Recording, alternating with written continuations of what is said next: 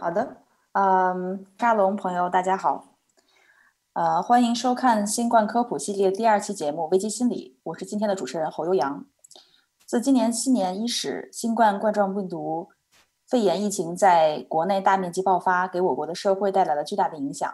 近些天，随着世界各地报告病例的不断增加，在美国乃至全球也都存在着爆发的趋势。美国疫情防控中心 CDC 也发出建议，让人们尽量减少旅行。在这样的大环境下，各地文化沙龙暂缓了线下的活动。作为文化交流和知识传递的平台，纽约文化沙龙、湾区文化沙龙、安城文化沙龙、波士顿文化沙龙、西雅图文化沙龙和洛杉矶文化沙龙自发地联系起来，首次组织了这次跨地区的文化沙龙联合新冠科普系列。这次系列活动同时感谢 Matters 到 News 媒体的官方转载与宣传。也要感谢各地文化沙龙的组织者和志愿者为本次活动付出的努力。本次活动为新冠科普系列第二期危机心理。我们在三月十四号还有一场关于药物研发的科普讲座，敬请关注湾区文化沙龙的微信公众号或者我们合作伙伴的公众号获取未来活动的信息。您也可以关注我们的 Facebook 主页和微博主页获取活动更新。那么这次活动我们非常荣幸的请到了徐玉山博士。徐博士是加州执照临床心理学家，湾区心理诊所 Mind and Body Garden Psychology 的创始人。他毕业于弗吉尼亚大学临床心理学博士专业，系统受训于斯坦福医院睡眠科，专注于睡眠治疗，包括失眠、节律失调等呃睡眠紊乱症状。他也同时是美国华语中文心理咨询师，协助美国的华人群体在各个地方更方便地寻找中文的心理资源。在本次活动当中，我们欢迎观众们在我们的 YouTube 直播的 Live Chat 中留言，或者在新冠科普系列的微信群留言。在活动的尾声，我们会收集问题向徐博士提问。那么现在，请欢迎啊我们的徐玉山博士为我们带来有关危机心理的科普内容。好，谢谢主持人悠扬啊。那么也非常荣幸能有这个机会跟大家一起分享一下。我的一些啊，这个我的一些专业知识，希望能够帮到大家在应对现在尤其是全美国呃越来越严重的新冠疫情这样的一个发生发展的情况。那么大家要怎么去帮助自己家人和朋友来调整自己的一个心理健康？因为最近我从自己在临床的工作上呢，就会有这个感觉，呃，越来越多的来访者会在咨询室里开始跟我聊。他们对于这个疫情的发展的担心，呃，包括很多公司已经让大家开始回去回家里工作，啊，那么也有学校在停课，嗯，不停的有这种新闻会冒出来。那么我每天感觉就是说我可以从来访者里那里得到更多的这种信息的 update，我自己都不需要去看新闻，能够感受到这种压力的蔓延。那我觉得在这种情况下。一方面，大家说要调整自己的整个的免疫系统，那心理的调节其实跟免疫系统是非常直呃非常相关的。我们的心理压力如果大的话，我们处理的情绪的能力又不太好的话，那么它也会影响到我们免疫系统的一个运作。如果啊，比如说有研究是说，我们如果长期的压抑我们的负面情绪呢，我们的免疫系统呃可能就会更弱一些。就更容易在身体上有一些症状和生病等等，所以我觉得就是说，如果我们能够更积极的有更好的方法去对我们自己的心理进行一些调整，肯定对我们整体的这个这种压力情况的应对都会有所帮助。那啊。好，那么我们先来看一下，我就是今天随便上网搜了一下我们啊旧金山湾区这边的新闻，就能够看到每天都会有这样的头条冒出来，包括我自己的手机，我虽然不主动去关注，但是每天早晨会看到谷歌新闻上会有一些头条，都是关于新冠病毒的最新情况的。那大家可以想一下啊，或者就是在现在感受一下，当我们看到这些头版头条，看到这些新闻的时候，我们。整个人的感受是什么样子的？包括我们的身体的感受，我们心里面的感受，啊，会不会很快的就被刺激出一种比较紧张的感觉？这是一个常见的，我们经常说的，当我们被外界的这种威胁刺激到，我们的整个身体会非常自动的进入这样的一个应激状态，也就是 fight or flight，或者还有 freeze 这样的三个状态。最常见的就是战斗或者逃跑的这两个状态。那么它会伴随着，这是一个应激状态，意味着它其实从进化史的角度来讲，它是帮我们人类生存的这样的一个应激系统。当我们有外界威胁的时候，我们要立刻的做出这样的应激反应，这样我们才有。才能提高我们的存活力啊。那么在这个过程当中，我们会有不当脑子里面我们没有办法做决定要怎么办，我们的身体会有非常多的症状，我们可能肌肉会非常的紧张，非常的僵硬。整个人可能会开始发抖，或者心跳加速，啊，甚至头晕目眩，有的人还有恶心呕吐的感觉等等，这些都是非常正常的应激情况下我们都有可能会出现的状态。但是它有时候来的这么猛烈，会让我们分不清楚这到底是生理上出了问题，还是因为心理上的这种过度的应激反应带来的不适感。所以我们在啊应对不管是这种疫情下压。压力下带来的焦虑感也好，还是啊相关的其他的一些情绪问题也好，我经常会跟大家讲这两个不同的系统。呃，在座的可能有一些听众对于这个也比较的了解。那我们跟焦虑、呃这种压力、这种威胁直接相关的是这个。这一套系统，我们的自律神经系统里面包括交感神经和副交感神经。那么交感神经 （sympathetic 呃 system） 和 parasympathetic system 这两个的话呢，交感神经是让我们更紧张的，也就是说交感神经它会让我们比较快的进入一个应激的状态。它为了让我们啊能够存活，那么我们要快速的对外界进行一个反应。呃，可是问题是。我们一般人在这种状态下呢，是会呃是会产生于真正的威胁生命的情况，比如说我们面前有一只老虎，那么我们交感神经就会快速的作用，我们就就要想我们是不是要可不可以逃跑啊？那要怎么办才能存活？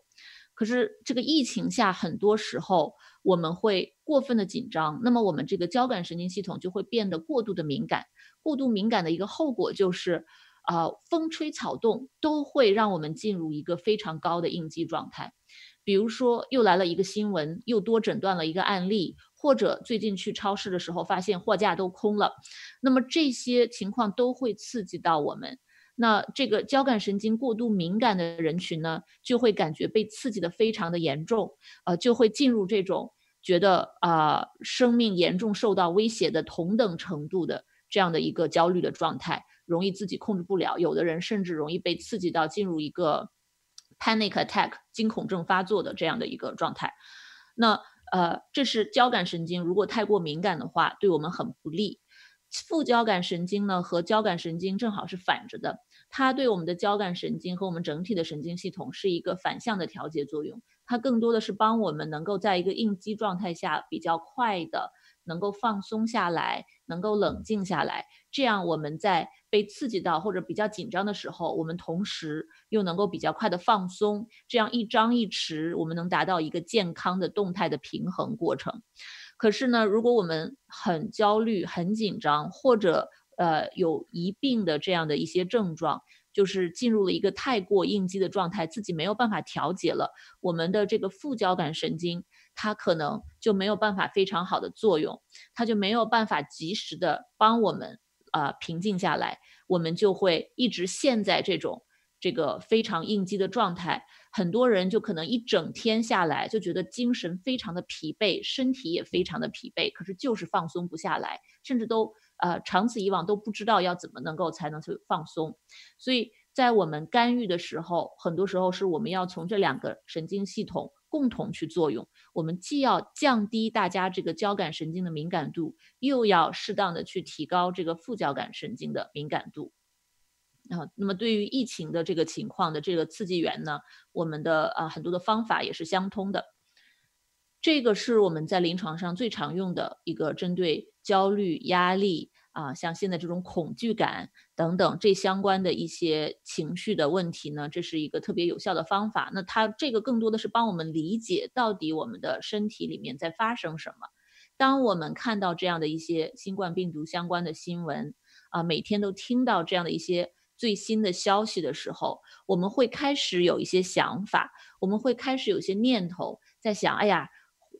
是不是我们这里就不安全了？呃，或者说我自己会不会生病？我的家人会不会生病？我要怎么才能够保证自己的安全？哎呀，我不敢去公司了，等等，这些都是想法。那么在这个想法的刺激下，我们会开始产生一定的躯体的症状。那我们会有。焦虑的、恐惧的，或者很难过的等等各种感受、各种感觉，那我们在行为上就会有一些应对方法。这个应对方法就是因人而异了，有健康的应对方法，也有不健康的应对方法，有有效的，也有无效的健应对方法。比如说，有的人在这种呃很很恐慌的情况下呢，他就会跑去大量的囤积食物、呃用品，呃不停的想要买东西，就是。花大量的时间、精力、金钱去购物，这是一种应对方法。还有很多人是不停的查体温、检测自己的躯体的症状，啊，反复的去上网去搜寻这相关的信息，想要知道自己到底有没有病。还有的人啊，不停的去拜访不同的医生，做各种检查，觉得想要排除自己是不是有问题。当然，还有的人选择逃避啊。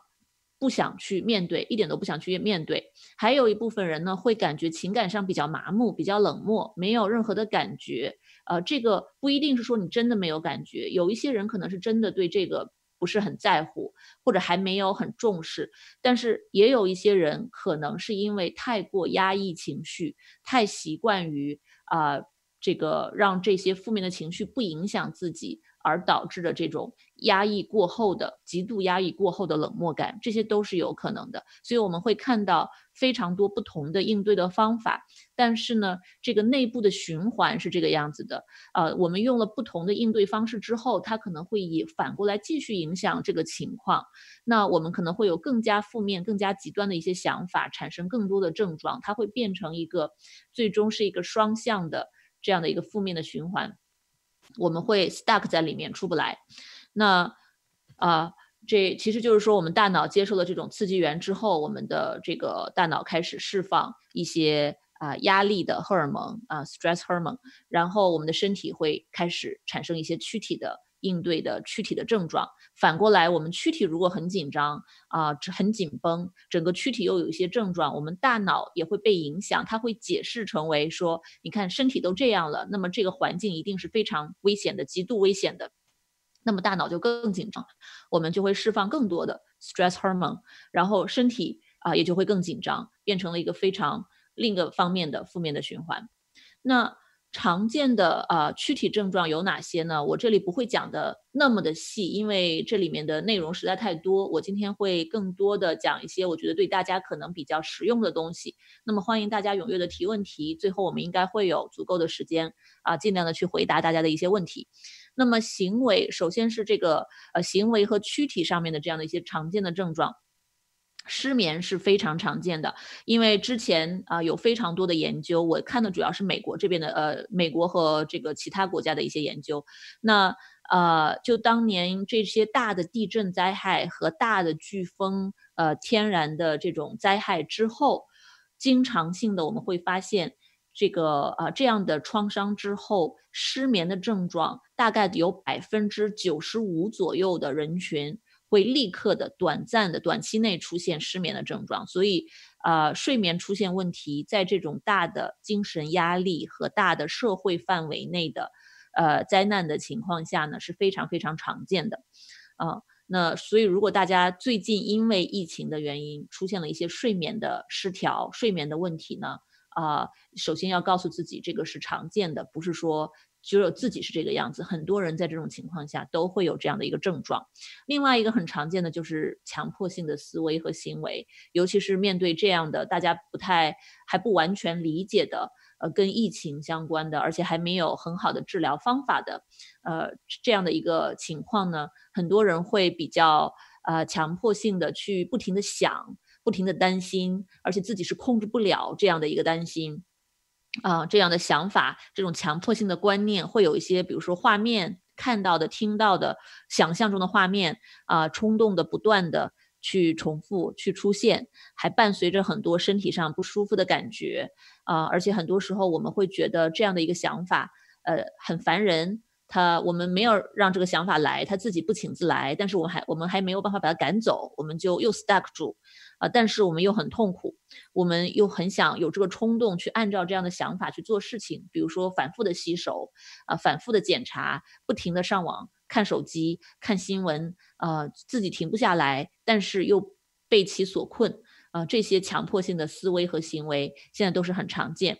呃，而且最近很有意思，因为这个情况下，今天我还在跟一些同行在聊，就是说这种情况下，很多原来就有这个洗手问题的强迫症的患者，在现在的疫情情况下，反而觉得自己非常的正常了，因为非常非常多的人群啊，平常没有这种强迫性思维和行为的人群，在这样疫情的情况下，开始短暂的有了这样的跟洗手。跟细菌，呃，跟卫生相关的这样的一些强迫性的思维和行为，所以现在整个这个啊社会层面人群的这样的一个适应性，这样的一种应激的表现啊，我们看到了一个上升的趋势，让那些原本就有已经被诊断为强迫症的患者的行为已经不那么突出了。那呃，还有再常见的就是这个自己躯体上的一些症状。而且因为对这些症状不太能够去解读，很多人就会有这种疑病的症状，这个也非常正常，也是可以理解的。包括我自己，像我前两天有一点点感冒的症状，我觉得是着了凉，然后呃，我当时也有一点在担心，说，哎，这个跟现在的这个新冠病毒症状有没有相似之处，有没有不同之处，到底是不是？虽然说啊。这个我的焦虑程度比较低，所以这个想法来了很快又走了，而且不再回来。但是我也知道有很多人在有一些躯体症状的时候，这个想法就没有办法去除，会不停的想，越想越多，而且会伴随一些呃相对的一些行为去去探查，那么会越来越严重，担心自己到底有没有病。包括我们在这个呃诊所里面最近见到的这样的案例也是非常多的。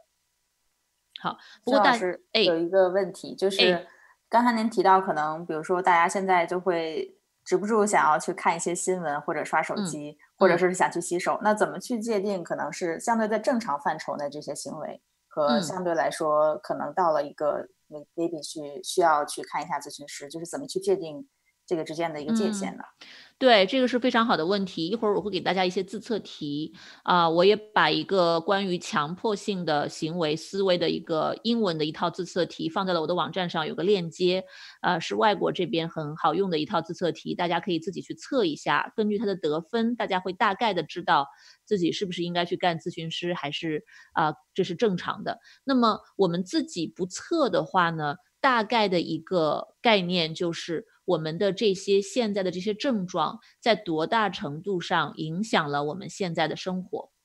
如果我们这些思维、行为、应对的方法啊，或者这些担忧，极大的干涉到了我们的日常功能，我们的工作、学习、生活，比如说我们啊。这个在工作的时候根本就没有办法集中注意力，大部分的时间都在想要看手机或者在想这件事情，包括我们心不在焉，完全做不了任何事情，或者焦虑到整个人就是有非常明显的症状，非常的不舒服，呃，想要去或者已经在不停的看医生等等，就是这些对我们生活已经造成了影响的情况下呢，啊，大家就尤其要考虑是不是应该去见一个专业的咨询师。呃，或者说，如果呃更严重，是不是要去结合精神科医生去进行这样的一些干预和治疗？嗯，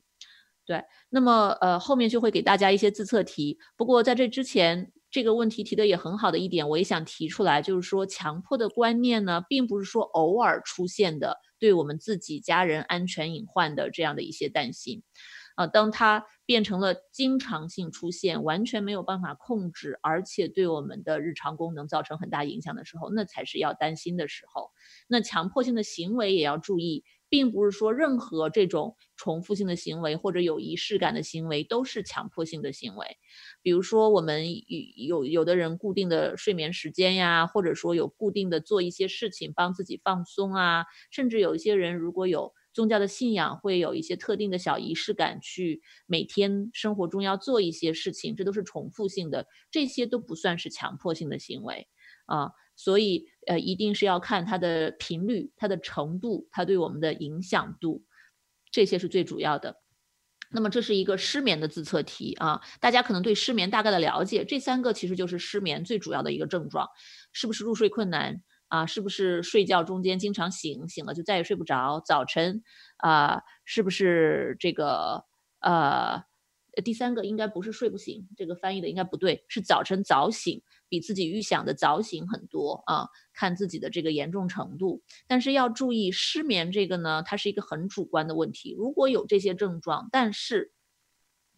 但是我们对自己的这个睡眠没有任何的呃忧虑，我们觉得自己虽然睡得和以前不太一样了，但是没有什么问题，那么。这就不算是失眠，它一定是要给我们造成了一些心理的压力，而且给我们造成了我们生活中真正的这个呃社会功能、生活功能的一些的影响，那它才算是失眠。而且真正你要达到临床失眠的话，它的频率又很高，比如说是每个星期三次以上，持续了三个月以上等等，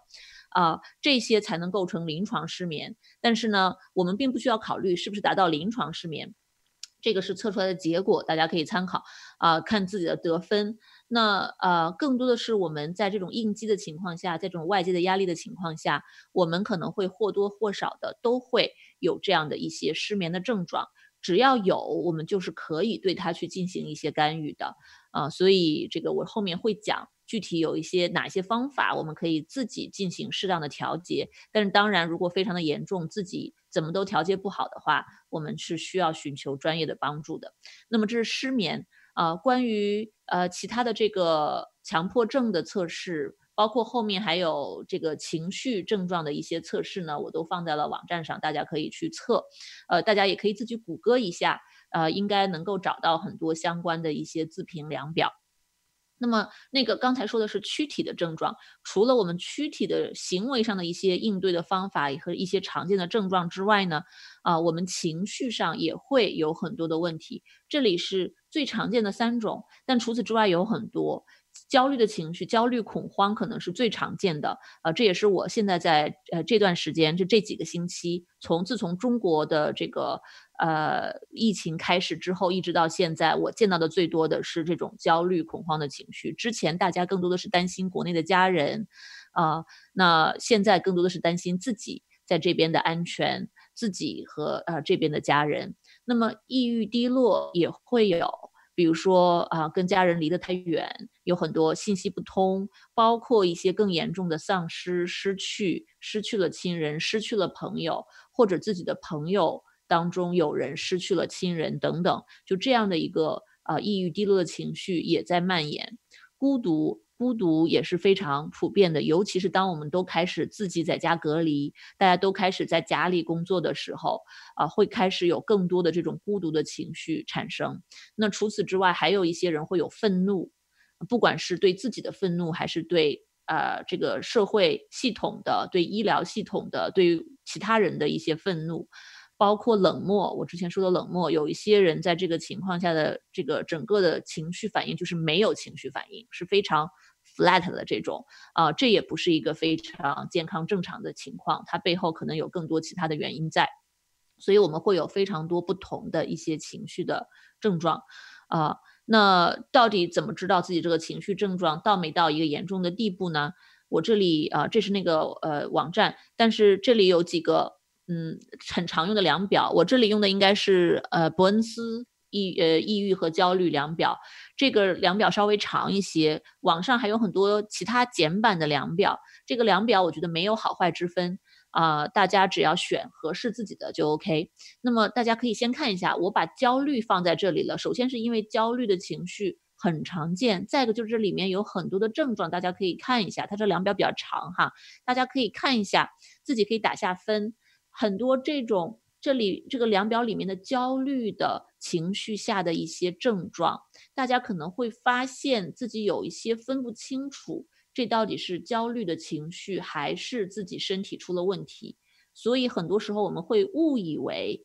我们可能身体出了问题。经常性的，呃，我们这个有焦虑的这些症状的时候，很多人会去看这个呃生理上的医生，M.D. Doctor。会以为自己要不就是有心脏病啊，要不然就是呼吸是不是最近出了一些问题？尤其是因为现在的新冠病毒又跟呼吸有点相关，而焦虑下呢，我们是有可能会产生一些呼吸的急促啊，有时候会让我们比较的，哎，这个好像没有显示出来，哦，呃，会，尤其是这些，大家可以看心律不齐、心跳过速、胸痛啊、胃部不适。肌肌肉紧张、坐立不安、出虚汗等等，这一些会让我们很紧张，说啊，我是不是得了这个新冠病毒，或者我是不是有什么问题，我是不是不够健康？但是这些有可能是跟极度的这种焦虑感是相关的，呃，所以这个是呃非常难以区分。但是如果我们不完全不了解它呢，就就更加区分不开。呃，不好意思，我这个做的有点奇怪哦。那这是后面一页，嗯，大家可以看到更多的这种疲惫感，疲惫感也是非常常见的。因为我知道，我我最近在看新闻，看到呃新冠病毒的话，其中有一个也是疲惫感嘛。但是如果我们情绪上有很多的问题的话，或者情绪现在处于一个非常不健康的状态，疲惫感是非常常见的一个情绪的症状。包括我们如果睡得不好。我们如果有抑郁的情绪，有焦虑的情绪，我们都容易感到疲惫。原因就是跟我刚才说的那个交感神经系统有很大的关系，因为我们的交感神经系统实在是太过敏感了，它把我们内耗的非常的厉害啊。那么我们在这种非常 overwhelming 的，整天都在一个神经高度紧张的状态下，当然我们是撑不了多久的，我们很快就会感觉到整个人身心都很疲惫，就是因为我们的这个。交感神经系统一直在非常努力的运作，而没有一刻可以休息、可以放松的啊，所以就很容易产生这种疲惫感。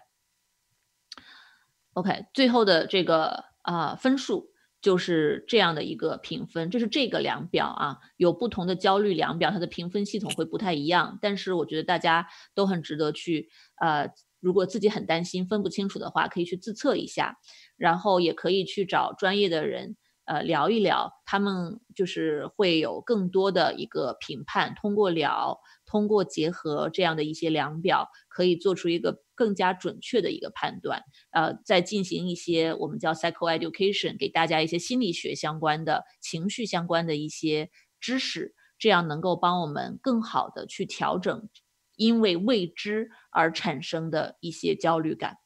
啊，那么这是自测。我这里只拿焦虑做了例子，那真正的自测题是很多的，抑郁的、焦虑的、失眠的、呃强迫的等等，这些自测题都是有的。嗯，大家都可以那个上网找也行啊，去网站自己测也可以。那么我们如果是要讲干预方法的话呢，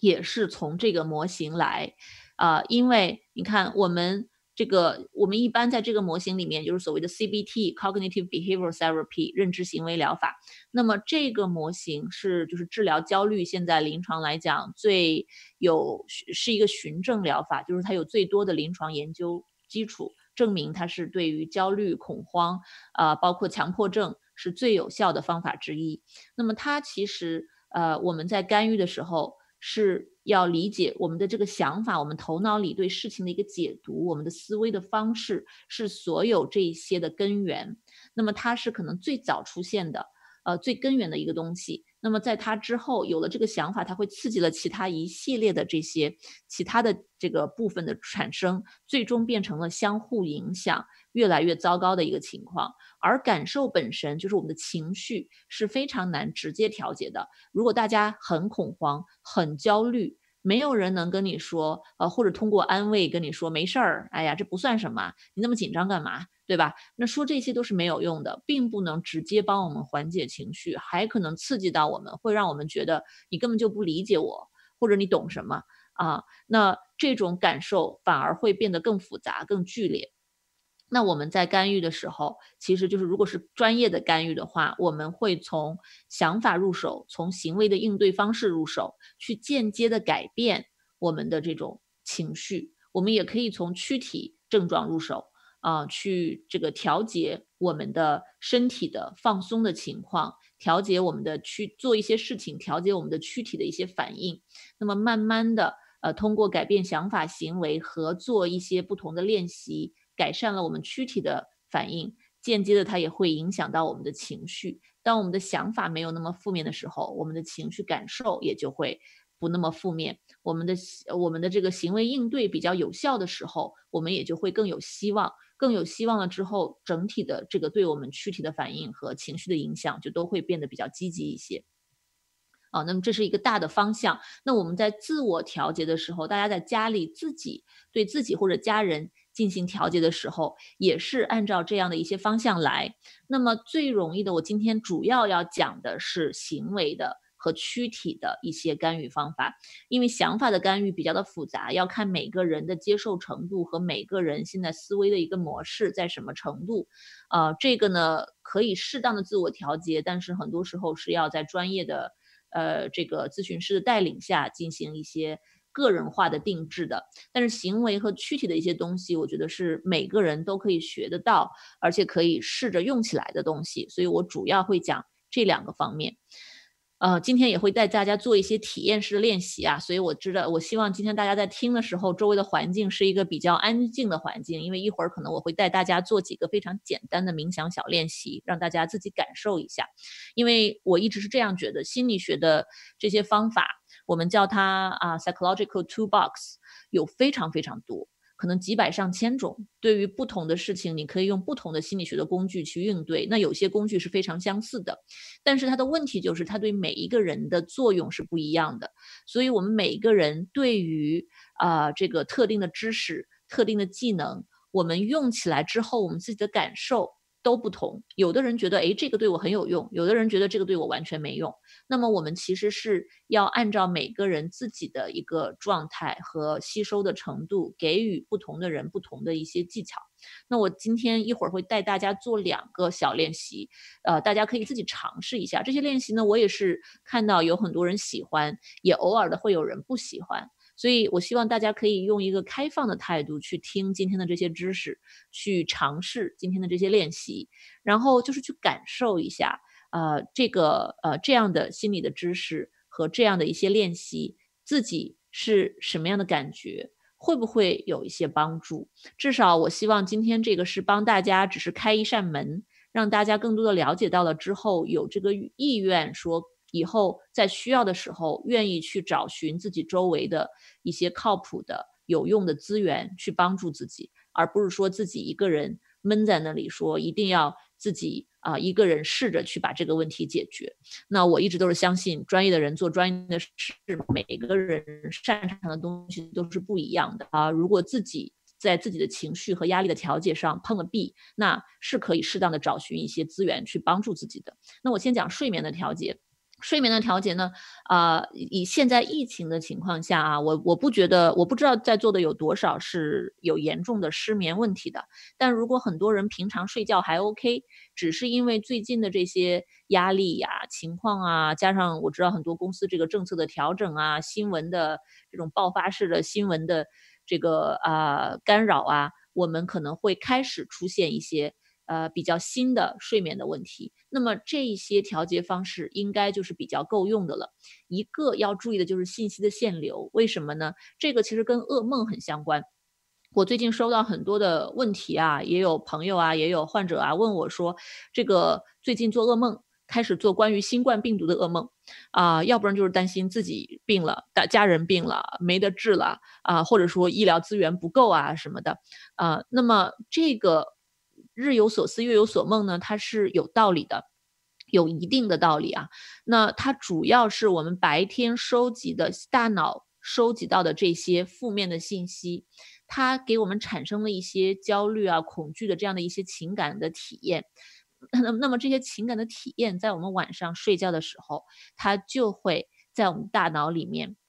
开始运作。那么它会这些体验、这些情绪。会让我们的大脑开始做一些链接，做一些想象。在我们睡觉的时候，他在做信息整合的时候，我们的大脑就开始，啊，有有了一些对白天这个输入的信息的一些反应。那直接的反应就是白天的这个负面信息输入的太多。晚上就容易以一种噩梦的方式发散出来，啊，就是它整合之后就变成了一种噩梦的形式，那会把我们进一步的吓到，整个人可能这个觉得自己睡得也不好，睡眠质量受损，早晨又会更加担心，所以我们信息限流是很必要的。信息限流里面有几个不同的点，一个就是每天我们对这个信息的输入量要定时定量。啊，不能任由自己的这种 impulsivity，自己的这种冲动，说啊，我就是想知道，我就是很担心，我好像看了我就能舒服一点，但并不是。我们看了这些新闻之后，可能更加焦虑了，并没有让我们缓一缓或者舒适起来。那么这种情况下，我们就需要考虑是不是要限流，是不是要啊每天给自己固定的时间，或者说圈在啊一个特定的时间之内，不超过一个小时，比如说啊，而且尽量不要在睡前看等等。就是怎么去把这个信息给限制住一个很小的时间范围，包括它的频率，啊，再就是包括这个信息本身的内容。这个限流不光是说你看的少，看的时间短，还要说你看什么样的信息。我们这个每天不能只输入负面的、恐慌的信息，我们的大脑需要一个平衡。呃，如如果尤其是为了睡眠的话，我们白天不光是要看这些负面的信息，我们还要有意识的帮自己去平衡一下，去输入一些比较正面的、积极的、有趣的、轻松的信息。所以，除了关注现在的病毒的进展和日常的工作学习之外，我们可能可以刻意的在这种整个环境压力都比较大的情况下，去看一些，比如说猫猫狗狗的视频啊，啊，听一些自己喜欢的音乐呀，看一些搞笑的视频、音频啊等等，这些都可以。就是说，我们的大脑需要这样信息输入的平衡，那么它在晚上它整合的时候，它才会啊这个更平衡，也就是减少不必要的噩梦的这样的一个发作。呃，这是信息限流，不插电的时间呢？啊，对现在社会整体而言很重要，对于睡眠呢就更重要。这个主要是在睡前啊，我把单独拎出来，是因为我觉得它的重要性很高。如果我们睡眠已经开始受到影响了，我们又想改善我们的睡眠质量的话，注意我说的是睡眠质量，不是睡眠数量。当我们在调整睡眠的时候，我特别强调的是。我们一定要专注于先提升我们的睡眠质量。也就是说，如果我们只能睡五个小时，那么我希望我这五个小时是相对高质量的一个睡眠，而不是一个啊经常醒，觉得睡得很浅，睡得很糟糕，睡得啊就是整个人睡了还是很累的这样的一个睡眠。那如果我能睡五个小时比较高质量的睡眠，这比我睡八九个小时躺八九个小时，但是觉得睡得断断续续的，睡得很糟糕。要好得多，所以这个不插电的时间对于提升我们的睡眠质量的作用是很大的。呃，怎么不插电呢？就是大家可以刻意的在睡前给自己留出半个小时到一个小时，甚至更多的时间，关闭所有的电子产品，啊，或者说关闭这种屏幕，让我们没有蓝光的刺激，让我们的大脑、身体可以安静的啊开始分泌褪黑素，准备进入睡眠的状态。让我们的大脑知道，哦，我要准备入睡了，这是我的一个放松休息的时候。这样就是，呃，用一种很严格的方式屏蔽了外界的这些信息的刺激，不管是什么样的信息，包括跟人聊天啊，包括看这个总统大选，或看任何的这样的一些一些刺激到能够刺激情绪的这些信息，我们都通过不插电的方式把它给屏蔽了。那么，在这个睡前的这啊半个小时到一个小时里面，我们就可以做一些放松的。比如说做瑜伽也好啊，这个热水泡脚也好，我们去做一些冥想啊，点熏香去做一些冥想什么的都可以。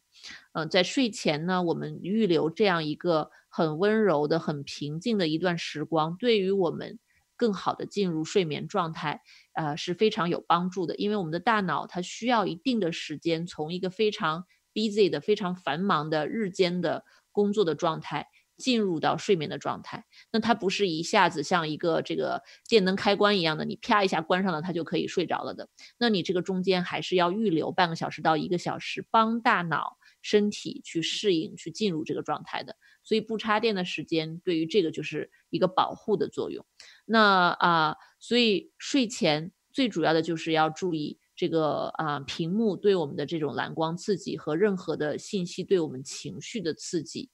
这些都对睡眠没有帮助。那么睡前还要注意的一个就是我们要啊困了再上床，就是不要。跟着呃电视上啊或者报纸上的那些所谓的专家说啊，一定要十点上床，一定要十一点上床。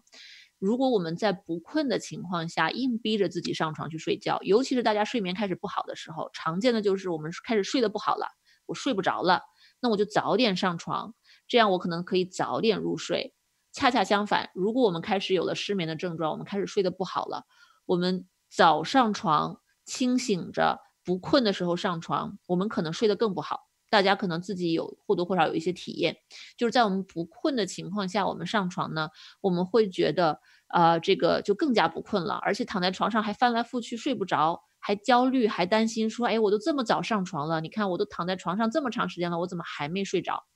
那反而在这种入睡的方式给我们产生了更高的焦虑，而失眠呢，它是一个心理心理学的诊断。它不是一个，它不算是一个医学的诊断啊。那么，呃，这个失眠它是一个心理学的诊断，就是因为我们对睡眠本身的焦虑感的这种情绪、这种情感，让我们的睡眠变得更糟糕，所以啊，它才被划分为这个心理学的范畴，也是在美国和欧洲都是心理学家来治疗呃失眠的问题。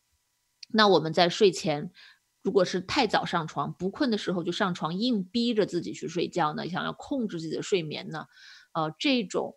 行为方式会让我们对睡眠本身的焦虑加重，也从而加重了我们失眠的症状。所以我会建议大家，如果在睡眠已经不太好的情况下呢，可以在睡前做这样放松的事情啊，读读书都可以，听听音乐都可以啊，听听电子书也呃，听听那个 podcast 什么的也可以。那么一直到自己比较困了，再上床去睡觉。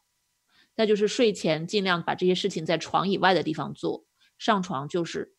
准备睡觉啊，困了的时候再爬到床上去。这样会比较好，这是睡前。那么，徐老师，我们这有一个关于睡前的问题。OK，呃，一个叫 Avi 的听众问，呃，吃褪黑素和佩戴防蓝光眼镜是否对睡眠有用？嗯，好问题。啊，那防蓝光眼镜是有用的。如果大家在睡前因为各种原因必须要用电脑的话，那我觉得戴防蓝光眼镜比不戴要好很多。这个跟褪黑素是相关的，因为我们这个电脑，尤其是电脑、电视的刺激小一点，电脑的这个或者手机的这个蓝光的刺激直接作用于眼球，而我们的这个对光和整个调节睡眠的这些神经都是在眼球的后方，那它就会刺激我们的大脑，让我们觉得这个光很亮嘛，像白天一样的啊，那么。就会阻碍我们自己本身的褪黑素的一个分泌，就没有办法很好的帮我们去准备入睡。关于褪黑素的使用呢，我做过一个科普小视频啊，这个讲的比较的详细，因为这个使用上面大家有很多的误区嘛。一般来讲，我们。我我们都不推荐说使用任何这种外力去形成这样的一个习惯，说我得依赖于不管是安眠药还是褪黑素还是别的东西帮我入睡。最靠谱的是靠自己自身的生物调节功能，自然的去入睡。但是在有一些特定的情况下，偶尔的服用一点褪黑素是能够帮助我们调节的。比如说，呃，你在这个跨国旅行。或者说你是一个夜猫子，你需要在这个治疗的当中，你在慢慢的调整你的生物钟，想把它调到一个跟你的呃工作时间更加一致的 align 的这样的一个状态，你需要借用褪黑素。但是褪黑素的使用大家要注意，如果你是在睡前吃一颗，或者包括有很多人跟我讲他们是睡到中间睡不着了，爬起来吃一颗，其实没什么用，因为它的你在睡前吃这么一颗几毫克呢，呃它。对于我们的作用和安眠药很像，它就是让我们比较准备入睡嘛。但是它的作用又没有安眠药强，呃，所以我们而且我们身体一般都是能够分泌足够的褪黑素的。你在而且它在我们在睡睡前两三个小时就已经开始分泌褪黑素了。你这个在睡前或者睡中间吃一片，这个身体中加大量的褪黑素并不会起到额外的什么作用，所以它有一部分是安慰剂效应。啊，在还有另外一个很严重的问题，就是我们身体本身就分泌了褪黑素，你又大量的吃，其实几毫克是非常非常多的，因为我们身体分泌的是非常非常非常微量的褪黑素。那你几毫克的吃下去，你到了早晨它是代谢不完的，那你到了早晨其实就会有一个褪黑素的副作用，啊，会花几个小时的时间才能彻底的清醒过来。那如果对于夜猫子需要微调你的这个生物钟的话呢，我们会推荐非常非常小剂量的吃褪黑素，而且要在睡前可能四五个小时的时候吃，这个时候它才会让就是在你身体分泌褪黑素之前，你吃了这个褪黑素，这样的话就提前了你身体内的这个褪黑素的量，啊，那它可以帮你的身体更早的准备入睡，你可能也就比较更早的能够犯困，就呃。就能够睡的，可能对你的睡眠会有一定的帮助。但是这个小剂量，我们说的是零点三到零点五毫克这么小的剂量，在市面上很难买到。但是你真的不需要比这个剂量更大的剂量。现在市面上褪黑素大家要小心，它不是 FDA 监管的，那么它里面具体含了多少褪黑素和它瓶子上写的都是不太一样的，而且它里面会含有很多其他的激素，啊，这个啊就不单纯是褪黑素。所以大家在服用褪黑素和选购褪黑素的时候，一定要就是有很多要注意的地方。这个现在研究还不够，呃，所以目前是这样的一个状态，就是我们对褪黑素还是保持一个比较谨慎的态度吧。嗯，OK，还有一个问题，呃，关于睡前的，就是呃，带话的冰同学问，不上床睡觉，呃，知道困了再上床，呃，是否有这方面的研究或者依据？嗯。有的呀，这方面的研究很多，呃，这个更多的是在我了解的，更多的是在失眠的治疗当中啦，呃，因为我们整体来讲，像我一会儿也会讲，其实就是说有一个固定的上床时间和起床时间，对我们是非常有帮助的。可是，呃，我们现在临床研究，尤其是治疗方面的临床研究，发现了很多的是。你如果在不困的时候上床，然后又睡不着，这个对睡眠的影响其实是很大的。所以对于失眠的群体来讲，我们很多时候都会鼓励大家说，你暂时有这么几天睡得晚没有关系。比如说你定固定的一个时间上床，是一般来讲，你要是不失眠，你可能十一点犯困上床能比较快的入睡。但是你最近开始失眠了，你这十一点上床睡不着了。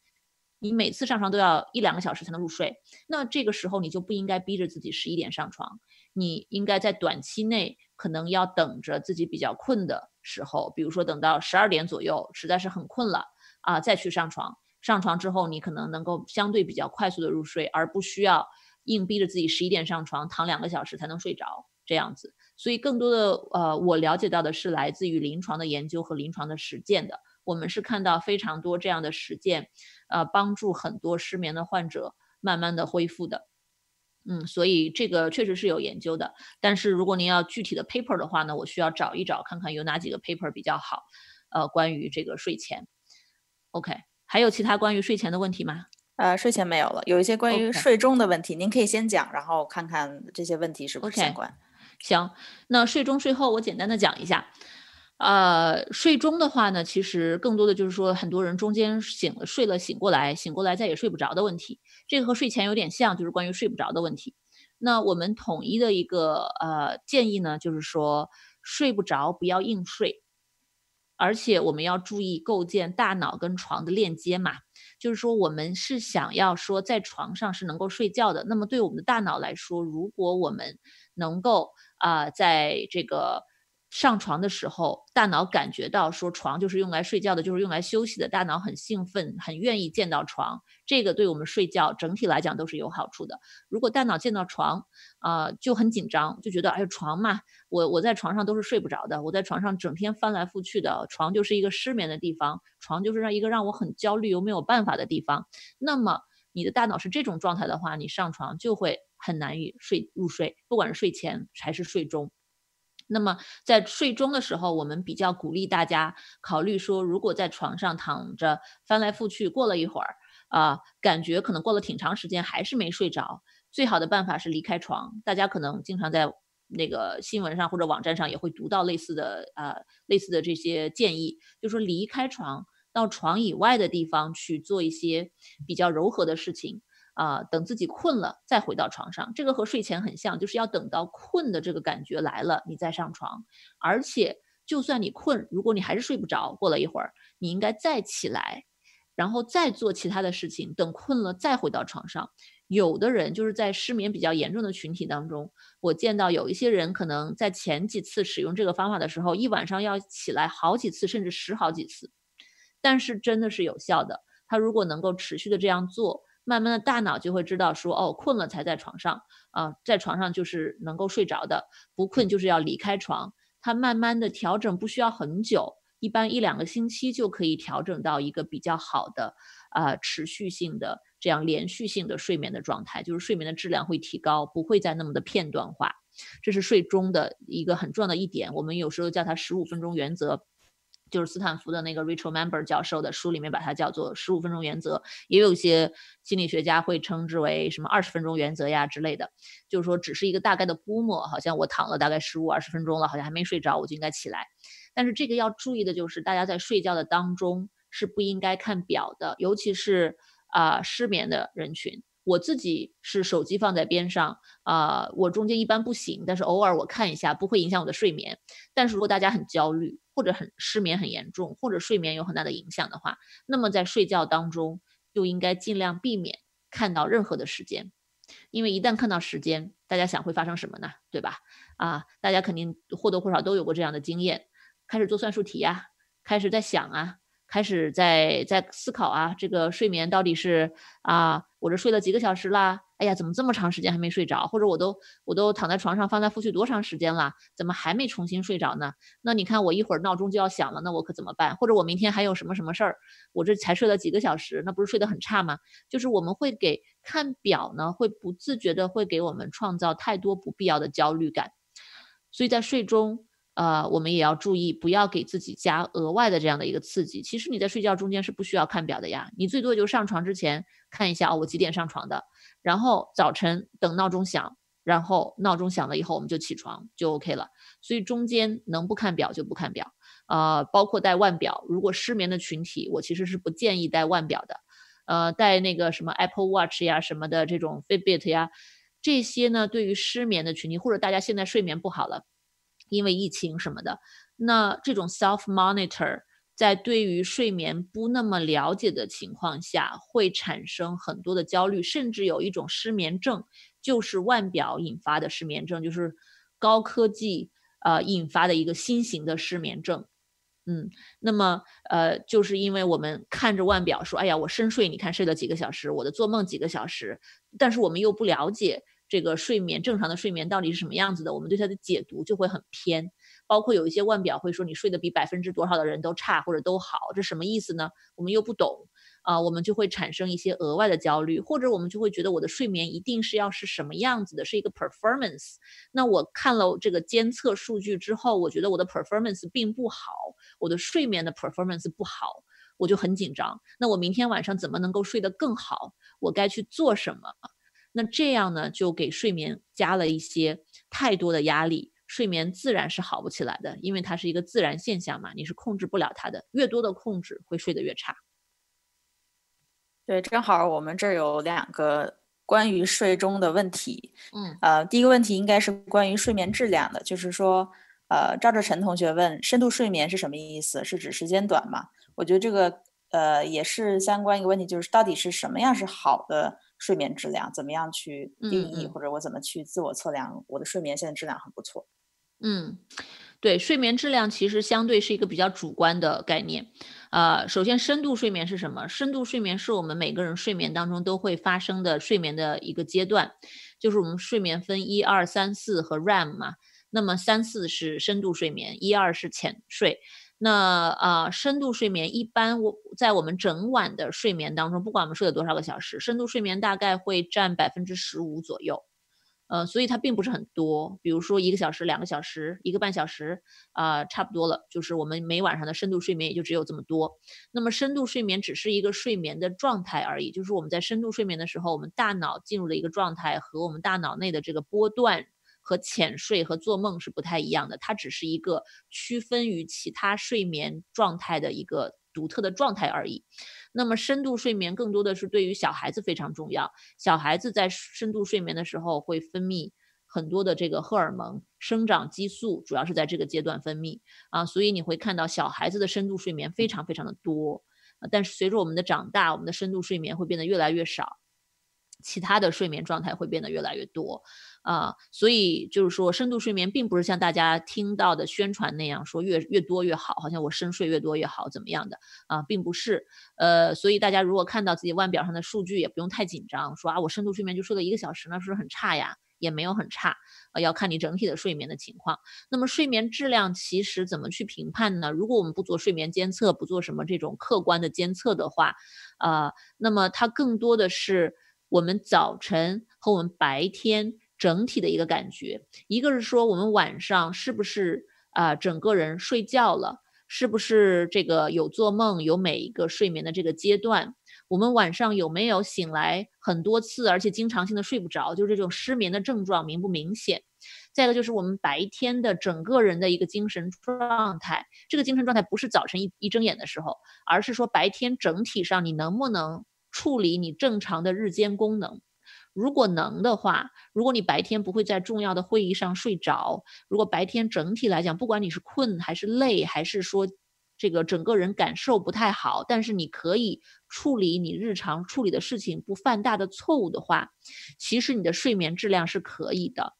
嗯，不会说那么的差。但是如果你失眠的症状很严重，我们有时候用睡眠效率来来表示，就是你躺在床上十个小时，你只睡了六个小时。包括中间醒过来的时间，还有入睡的困难，早晨早醒之后又赖床，对吧？你把那些时间都都减减掉。如果你在床上躺了十个小时，只睡着了六个小时，那你的睡眠效率啊，六除以十就只有百分之六十，那就很低。所以睡眠效率是一个可以用来评判我们睡眠质量的一个指标。但是睡眠质量到底有没有特别好的方式，一套系统的方式来评判呢？啊，每个睡眠学家的用的方法都不太一样。所以整体上还是一个主观的自己白天的日间功能和这个睡眠效率。睡眠效率当然比较理想的是在百分之八十五到百分之九十五之间喽。呃，太高也不好，太高有其他的睡眠的问题；太低也不好。所以就是说，呃，大概大家自己可以自己想一下，我每天在床上是不是躺了太多？我是不是躺在床上有很多时间都是没有在睡觉的？啊，那这个睡眠效率很低，这个是不是我的对我的睡眠造成了一定的影响？所以这是我们常用的一些方法。OK，还有一个关于 Fitbit 的问题，呃，宋东平同学问我，一直用用 Fitbit 监测睡眠，也采用不插电时间和睡前放松，但测量出的睡眠深度还是低，是仪器有问题，还是我的睡眠很难提高呀？这个就要看是深度睡眠低是什么意思，低到什么程度？因为其实每个人的这个 sleep architecture 是不一样的，呃，或多或少是有差异的。我这里没有放这个睡眠图，我在我的睡眠小组上是有睡眠图的，就是说我们的这个深度睡眠，每个人。都不太一样，有的人只有百分之十左右，有的人可能是百分之十五到百分之十八左右，有的人深度睡眠可能就是少一些，有的人深度睡眠多一些，而且它还跟很多其他的东西有关，比如说跟你的运动量啊，跟你的饮食啊，啊，所以深度睡眠如果用那个测出来低，只要它不是低到不健康的标准，那我觉得不需要太过的担心，呃，而且你通过做很多这些事情，你可能深度睡眠。不是很多，但你整体的睡眠质量可能很好，所以你的睡眠可能根本就没有问题。我觉得这是一个很复杂的问题，呃，不需要太过相信你这个腕表的这个结果，因为不管你这个腕表啊，再就是还有一个问题，就是所有的腕表目前市场上都是不准确的，这个是我们啊 所有搞睡眠的人的一个共识，就包括你知道斯坦福有很多医生都是被这些公司去聘去当当顾问、当专家。这些医生自己也会说，说技术发展到现在还是有瓶颈的。对于测量我们的这个到底是你在深睡、浅睡、做梦还是什么的，这个没有一个这样的腕表式的仪器可以非常准确的测出来。那么他们都是有误差的。它的一个通用的技术就是看你的这个整个人的动。啊，我我刚刚两周之前刚在斯坦福我们开了一个会，就是讲这个。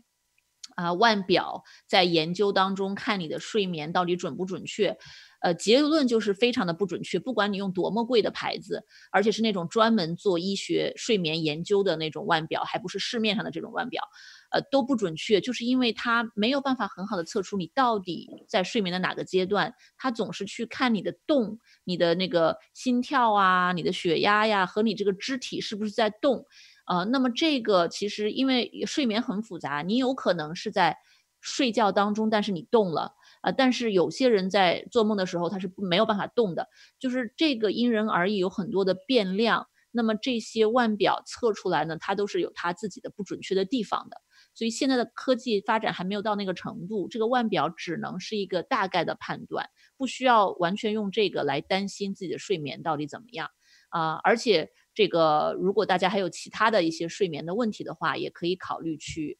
呃。这个睡眠中心做睡眠监测，但是如果只失眠，一些普遍的睡眠问题不需要。如果大家有更严重的其他的 sleep disorder，比如说睡觉当中这个打呼噜很厉害呀，睡睡眠当中呼吸有问题啊，或者这个腿动啊啊，这个睡睡觉当中会打人啊，会会掉下的床啊，经常性的等等。这些哦，包括 narcolepsy 啊，这样子就是整，嗯，这个就比较复杂了。就是这种不同的呃 sleep disorder 是是可可以考虑去做一个睡眠监测的，就是 sleep study 是要在医院里面带着各种仪器睡一晚上，那个才相对比较准确，因为它会测你的脑电波 EEG，它会测你的整个的肢体的运动，呃，它会。呃，测你的血压，很多这个不同的东西，它会得出的那个睡眠图才是一个相对比较准确的你晚上的 sleep architecture。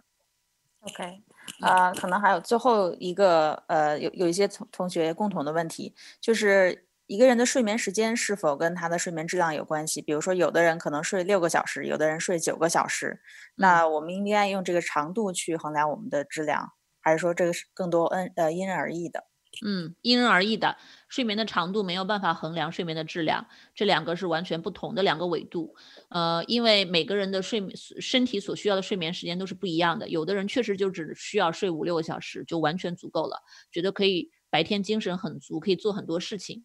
呃，有的人可能就是需要七八个小时、八九个小时这样子。所以这个是我们自己身体的一个需求，而且它很多程很大程度上是基因决定的。呃，这个跟我们的睡眠质量没有直接的关系。不管你的这个身体需要几个小时的睡眠，你整个的这个睡眠的 sleep architecture，你的整个的这个睡眠的这些不同的区间、不同的百分比还是类似的。所以，主要的我们提升的还是睡眠质量。我们并不是说要提升睡眠的数量，一般我们是先把睡眠质量提到了一个，比如说你晚上觉得呃整个人感觉比较好，你晚上醒过来的也少，或者失眠的症状也有改善了之后，我们会觉得包括你的这个睡眠的效率也提升了，我们会觉得哎，那你现在睡眠可能是变好了一些了，那么我们是不是可以适当的给你增加一些睡眠时间，看看最适合你的睡眠时间到底是几个小时？然后最后你就按照你自己的一个比较优化的方案去去走就好了。就是我们每个人都有自己的一个 optimal 的 sleep window 和一个 optimal 的这个啊呃睡眠的相关的一些一些这个啊需要自己做的事情。我们就主主要是去呃找到适合自己的这个睡眠的优化方案是最重要的。OK，嗯，好，那就是这是睡中，嗯嗯，OK，那我就先讲睡后喽。然后大家有问题可以再讲。这个呃，睡眠卡在这里时间有点长啊，后面还有其他的内容，所以我我这个呃，大家如果有睡眠的问题，后面还可以再问啊。我这个后面讲的快一点。那么睡后其实就是比较简单的一些大家可以考虑的，呃，尤其是现在如果是在家工作啊什么的，一个是早晨要保持一个一致性的起床时间。这个我在我的呃睡眠播客里面，刚刚这一期我讲了一下，是用英文讲的。就是为什么起床的这个一致性的时间很重要啊？我们要说上床的时间和起床的时间哪一个要保持一个一致性，哪一个更重要的话，我会说起床的时间一致性要更重要，因为它直接跟你的每天的生物钟相关。如果大家周周末睡得很差，就周日晚上睡得很差，周一早晨起的起床很困难的话啊，那么尤其要注意是不是周中和周末的这个起床时间差异太大。或者说周中和周末白天打盹的时间，或者在床上躺的时间差异太大等等。睡后啊，这是一点，就是起床的时间的一致性。另外一个要注意的就是起床之后的这个早晨的行为的规律性。最好是每天早晨起床之后有固定的一套事情要做，比如说有的人就是起来洗漱一下，就喝个咖啡，吃个早餐去上班，或者湾区很多人是起床之后洗漱一下去公司吃早餐，都可以。就是呃，你最好起床之后有这么一套固定的流程，每天都差不多，这样啊，帮自己 reset 你的生物钟也都很有帮助。还有一个比较重要的就是早晨起来以后的这个太阳的日常光照。进入眼睛，对于调整我们当天晚上的睡眠也很有帮助。就很多人觉得晚上睡觉嘛，就是晚上的事儿，不是。我们的睡眠是从每天早晨清醒过来之后就开始了的。你这一天的活动量，你这一天做的事情，你这一天的这个光照，呃，饮用的咖啡因等等，这些对晚上的睡眠都会有一些影响。就是我们了解了这些知识之后，我们就会啊，这个。适当的去调整自己的跟睡眠相关的一些生活习惯，而且可能对睡眠的误解越少的话，我们睡的就容易越好。很多时候我们睡得不好或者睡眠受到困扰，我觉得是大家对于睡眠的这个误解实在是太多太高了。嗯，OK，那这是睡眠的，呃，睡后的有有问题吗？可以回答一到两个。呃，暂时好像没有关于睡后的问题。OK，行，那我看看时间啊，我这个。我带大家，呃，大家想做想做冥想吗？我这里有有一个冥想练习，但是也可以跳过，看大家想不想做。大概五分钟。我觉得我们时间呃限制，maybe 我们可以留到后面，留到留到最后。OK，行，那到最后大家如果想做再说啊。这个，而且这个的话，如果来不及做的话，呃，我网站上有录音，大家可以自己回家跟着做。呃，那是睡眠的问题。那焦虑的自我调节，我想提几个比较重要的点。呃呃，因为它有一些相通的地方啦。我觉得对于焦虑，大家最重要的就是像我之前说的，我们的这个负面情绪，我们像焦虑、恐惧的这样的情绪，和我们身体的这个免疫力是很有紧密相关的。所以大家要意识到，对对于焦虑，对于这种情绪的处理是重要的。但是同时，我们第一步要做的就是可能是一个自我的觉察。就我们首先在觉察到说，哎，我现在的一个想法和我现在的一个情绪是什么样的一个状态？啊，我现在是怎么感受的？那因为很多时候我见到大家是抱怨躯体症状啊，这个抱怨一些生活中其他的事情，但是很多时候意识不到，哦，原来我是。我一直觉得我身体紧绷，但我不知道我原来是这么紧张的一个状态，或者我不知道我是这么焦虑，我有时候都没有意识到我身体原来是一直在紧绷着的。呃，这种自我觉察本身就很重要。那其实自我觉察有一个很简单的小技巧，这个尤其是在自我觉察自己的呃思维的时候，大家可以去做的就是，当自己注意到一个想法的时候。比如说，哎呀，这个今天又多了一个确诊病例，对吧？那呃，我会不会得？或者说，我现在居住的小区是不是很快就不安全了？那么这些都是想法。我们可以做的一个觉察和分离的一个方法呢，就是说，在前面加几个字儿，说，哎，我注意到我有这么一个想法是，啊，我这个小区是不是马上就要不安全了？那么这样做的一个好处呢，就是你可以适当的从一个更客观的角度去看待这个想法，不管这个想法啊之后会不会变成现实，至少在当下你会注意到说，哦，这是我的一种一种呃基于恐惧的这样的一个想法，它是不是事实我并不知道。而当我们觉得，哎，这小区马上就要爆发了，呃，我或者说我自己。是不是会得病的时候，那么越想越可怕。我们有时候会分不清楚事实和想法之间的区别。但我们如果能够创造一点点的距离的话，我们会发现，哦，好像，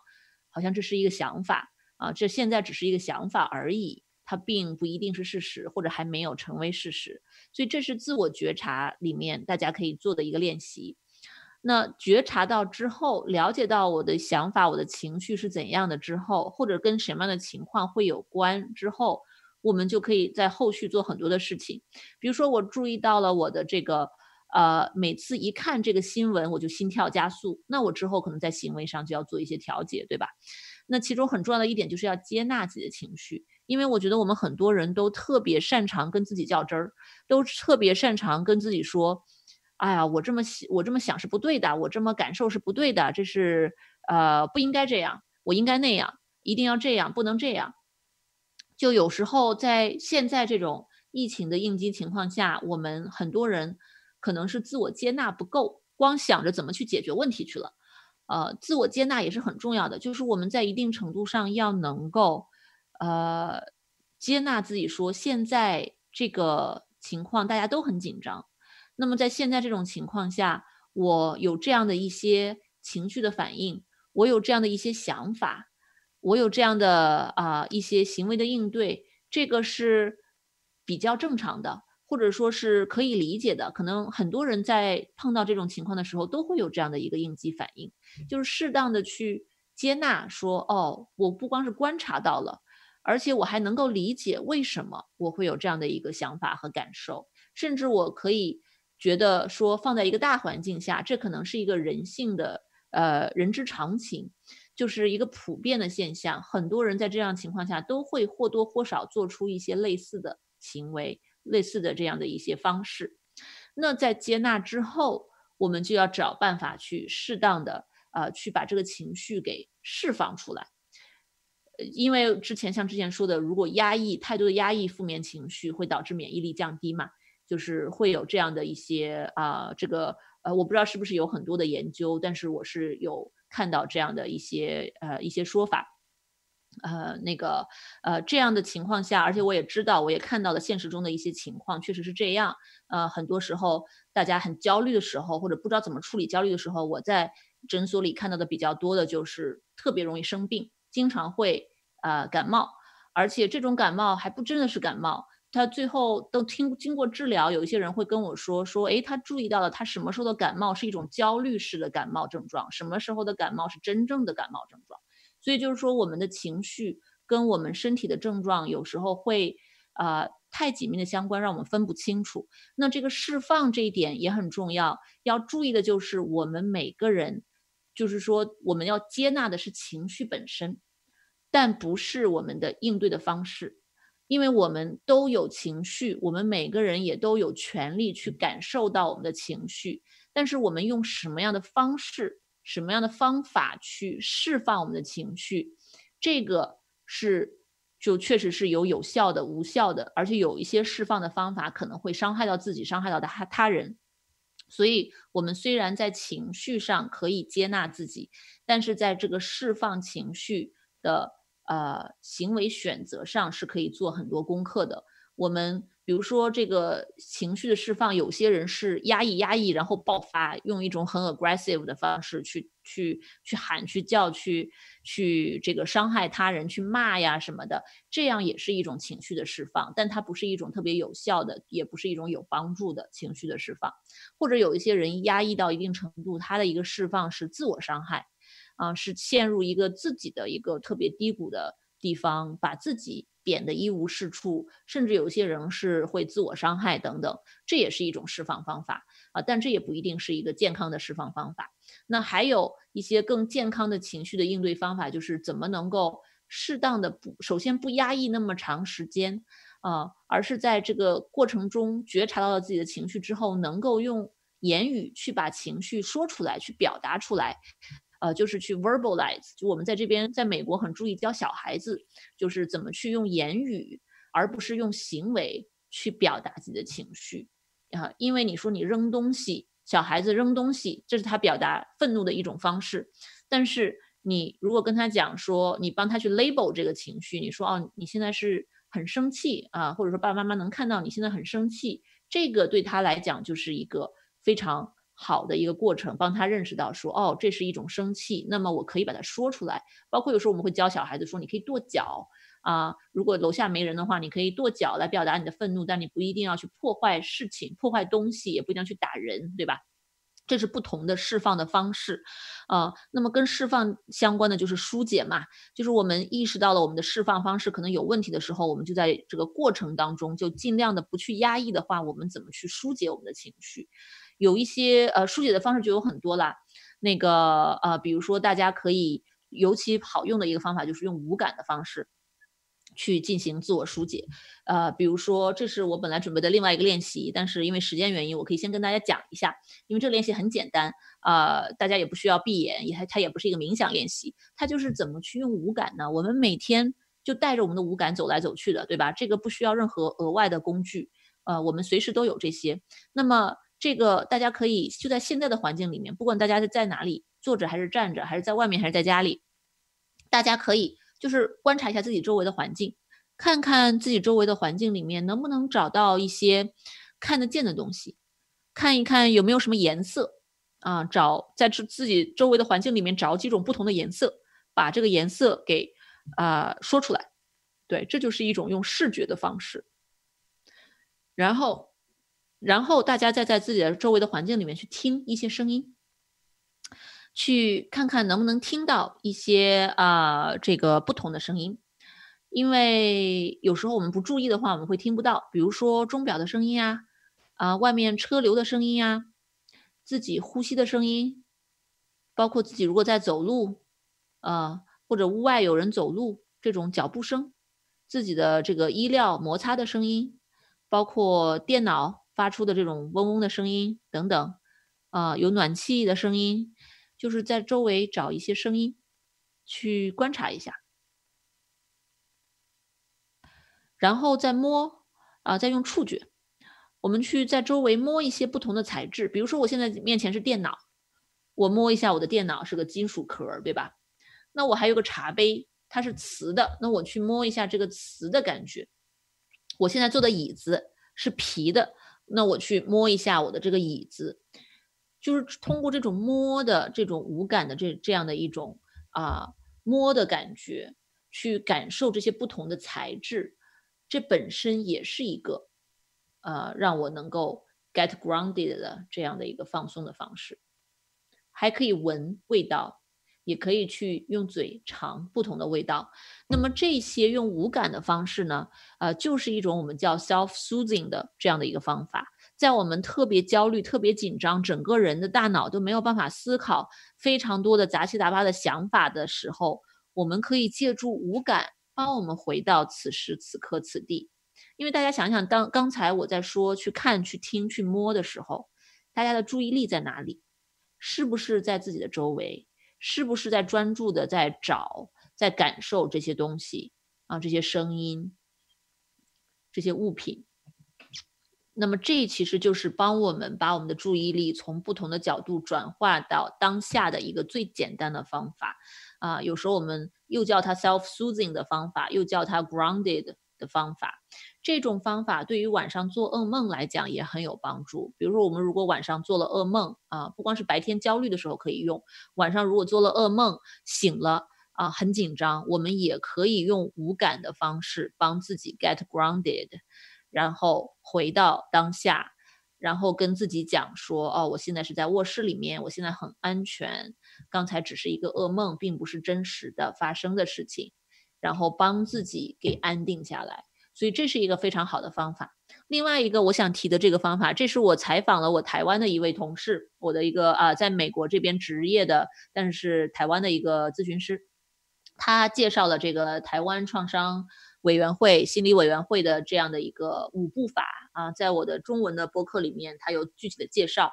这五步法是什么？那么我在这里跟大家讲一下，这也是一个自己身心安顿的非常好的方法。我觉得它很简单，因为它也是五个字嘛，这个比较好记。那就是说，怎么给自己创造一个安全的场所和让自己达到一个比较安全的状态，这是安。然后静就是我们刚才说的这种。用无感的训练或其他的一些放松的呼吸的训练等等，去调动我们不同的感官，帮我们能够把身心更好的安顿下来，也就是帮我们达到一个很 calm 的状态。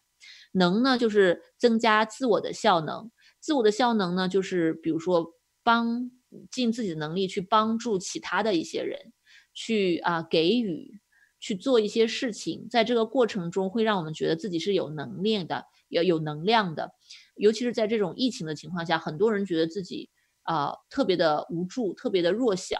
没有什么能做的。那我们如果能够尽所能及的去帮助周围的人啊，或者说是在网上，哪怕是做一些事情，都可以一些力所能及的小事情，这样的一些给予的过程，能够帮我们增加我们的自我效能。所以它是能。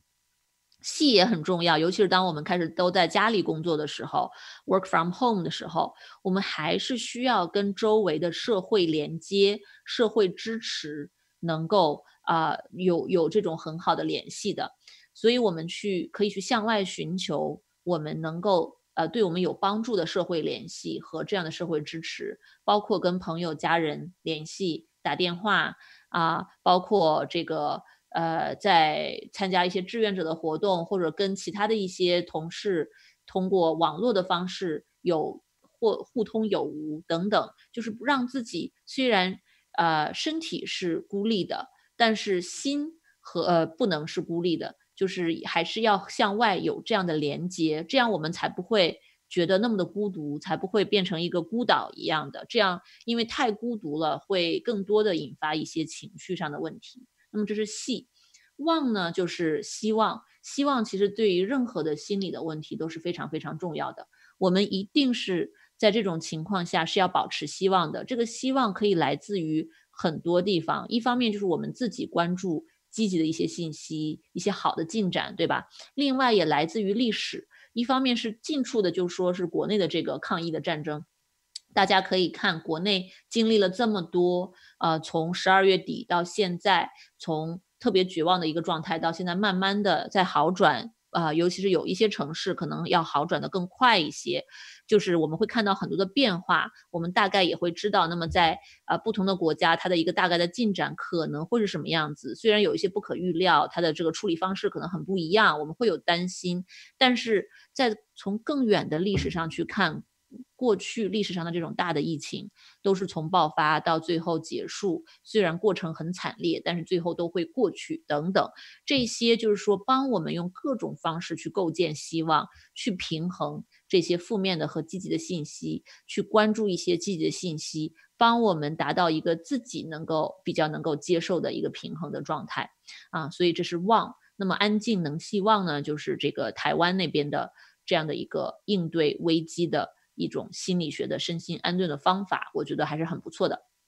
大家可以考虑一下。啊，那在家办公，因为这个是现在一个大的主题嘛，我知道越来越多的公司开始鼓励大家在家办公，或者甚至有些地方是强制要求啊，呃，还有学校停课等等都会有。那这里就是跟刚才讲的有一些相通的地方，我这里只是在总结一下，就是。一个是 radical acceptance，这个其实我放在这里没有在前面讲，这是心理学的一个概念，它更多的是鼓励大家说去接纳、去接受那些自己能够呃不能够控制的东西，然后去控制自己那些能控制的东西。也就是说，如果有一些外界的大环境、外界的一些政策，或者说一些现实东西，我们不能去改变的，我们就不要去跟他那么较着真儿。试图想要去对抗它，如果是完全不能改变的，对抗只会浪费时间、浪费精力，让自己更绝望的话，我们就要试着去接纳那些我们没有控制力的东西，转而去把注意力、精力放在那些我们能够控制的东西上面。比如说，怎么能够做好防护，自己能做一些什么，呃，能买什么样的材料，在现有的情况下，在现有的这个供应可以提供的情况下，我们能够怎样的把。防护做好啊，怎样的减少这个聚会的可能性等等，呃，然后只是去关注这些自己有 control 的东西，这是 radical acceptance。那么，呃，另外一个在家里办公，每天都在家里的话，特别要注意的就是，除了这个刚才说的一致的。睡眠时间，再就是白天一定有要有一个 structure，白天一整天，这个不光对睡眠有帮助，对情绪也很有帮助。就在家里很容易就没有 structure，但是我们还是需要给自己构建一个白天在家里的这个规律的作息活动，每天什么时间到什么时间要大概做什么。包括饮食还是要保持和以前一样的一个规律性，早餐、中餐、晚餐。如果自己一直是吃着三餐的话，现在也应该是差不多的时间吃着三餐。再就是在家里一定也要注意锻炼身体，就这个 physical activity 对于情绪和睡眠的调节都是非常重要的啊，都是不可忽略的。那么在家里有很多可以锻炼的，呃，这个有很多的这个，不管没有没有器材也没有关系，对吧？像 HIT H I I T 这样的一个锻炼，你是不需要器材的啊，你就是跟着手机、跟着电脑、跟着电视做就可以了。那么在家里还是有很多这样的事情可以做，呃，而且。早晨起床之后，就把窗帘拉开，让自然自然光照进屋子里面来，照进自己眼球里面来。呃，然后因为现在这边没有隔离的那么厉害嘛，不像国内都不能下楼啊什么的，严重的时候，那么这边大家还是可以出门散个步啊啊，或者说到自己的院子里面走一走啊，阳台上站一站呀，啊晒晒太阳啊，这些都是可以的。所以根据自己的情况，在自我隔离的时候，把这些事情做好。对于这个调整情绪的状态和睡眠的状态啊，都会有一些好处。那么下面还有点时间，我会简单的讲一下啊，如果有家里有儿童和青少年的话，有孩子的话，在这个疫情的情况下，怎么去进行一些疏导和干预？这个更多的是一个材料，有一个非常好的材料，呃，之后我会告诉大家。首先，先要了解，就是说，在这样的一个情况下啊，根据不同程度，就是孩这个孩子在周围到底经历了什么，可能会有不同的一些症状啦。啊，有时候孩子的情绪，他的发生发展和和表现形式和成人很不一样。呃，小孩子他这个很焦虑、很恐怖的时候，他不一定会就完全表现在那个程度，他不会跟不会都跟父母说，尤其是青少年，他不会说啊，我很害怕。啊，然后要要黏着父母一起睡，小一点的孩子有可能，但是有一些孩子他反而表现的是暴躁，呃，没有耐心，表现的是其他那种更 aggressive 的一些方式都有可能。再就是这个啊，噩梦也是非常多的，呃，包括行为的一些退化，行为的退化在小孩经历了创伤之后，呃，这个也很常见，呃，包括一些 function 的问题，比如说。注意力的呃没有办法集中啊，没有办法很好的学习呀，啊，这个平常能够注意到的这些一些比较典型的症状都有可能出现呀，等等，啊，那么还有 flashback 呀，这些都是典型的创伤后的一些症状啊。那么现在可能很多时候还这个时候还没有进，还没有开始有太多的创伤，但是孩子有可能已经开始感受到周围的这种压力的氛围。这种紧张的状态，甚至有些学校，比如说可以停课了呀，父母怎么开始在家里了呀，等等。那呃，干预的要点呢？这个是来自于美国，这有一个很好的已经翻译成中文的一个一个手册，是可以带着不管什么年纪的孩子一起去做、一起去练习的这样的一个手册。我放在网站上，大家可以下载。它是呃得到了这个是北师大几位老师呃翻译编写，然后是美国这几位心理学家写的。他们是允许个人使用免费下载的啊，所以我把这个放在了网站上，是经过他们许可的。那这里面的一个干预的要点是这个 hands 的这个要点啊，它主要就是说，这是根据这是基于研究大量的研究，说之前美国这种飓风啊、地震啊，有这样大的自然灾害之后，对于孩子的这个心理应对，如果做到了这几点，孩子之后的这个心理的。呃，调试情况要比没有做到这些的孩子要好了很多。那么，他基本的一个点就是跟孩子开诚布公的去沟通，帮孩子积极的去应对，帮孩子和同伴还有成年人构建一个信任的好的关系，并且根据孩子现在的年龄发展阶段，对他们使用不同的干预方法和引导的方法。啊，这是一个大的方针。那么具体我这里面。列了一些啊，手册里面比较具体的一些例子，只是大给大家参考。呃，这个哦，在例子之前还有一个，也这个大的方针再更细一点的话，就是说对于孩子来讲，你直接跟他呃对话沟通呢，它的效果是有限的。青少年是有可能的，小一点的孩子呢，他说的能力是有限，那么很多时候是需要用写和画的方式。去帮他们表达的，那呃，父母如果或者家人能够跟孩子适当的分享一些自己的这种感受，包括自己也会害怕，自己也会担心，那这些反而能够让孩子有一定的安全感。但是也要注意啊，我注意到有一些。呃，像我有些来访者或者有一些父母太过焦虑了，他自己就是属于特别特别焦虑的人。那么他如果对孩子表现出那么那么焦虑的一个应对情况，或者对什么都很恐慌，对什么都很 panic 的一个状况，对孩子反而也是有负面影响的。所以这个父母也要把握住一个度，一定要先调节自己如果家里有小孩，不管是你是父母还是你是亲人啊，那你要先调节自己的一个情绪的应对和对压力的应对，然后才能更好的去帮助孩子，要不然这个情绪都是会互相影响的。教给孩子的放松方法和成年人的很不一样。那我教给成年人，除了刚才我说的那些呃冥想放松的方法之外呢，我会带着成年人，比如说去做腹式呼吸啊，练一下什么叫用肚子呼吸啊，啊，就是我就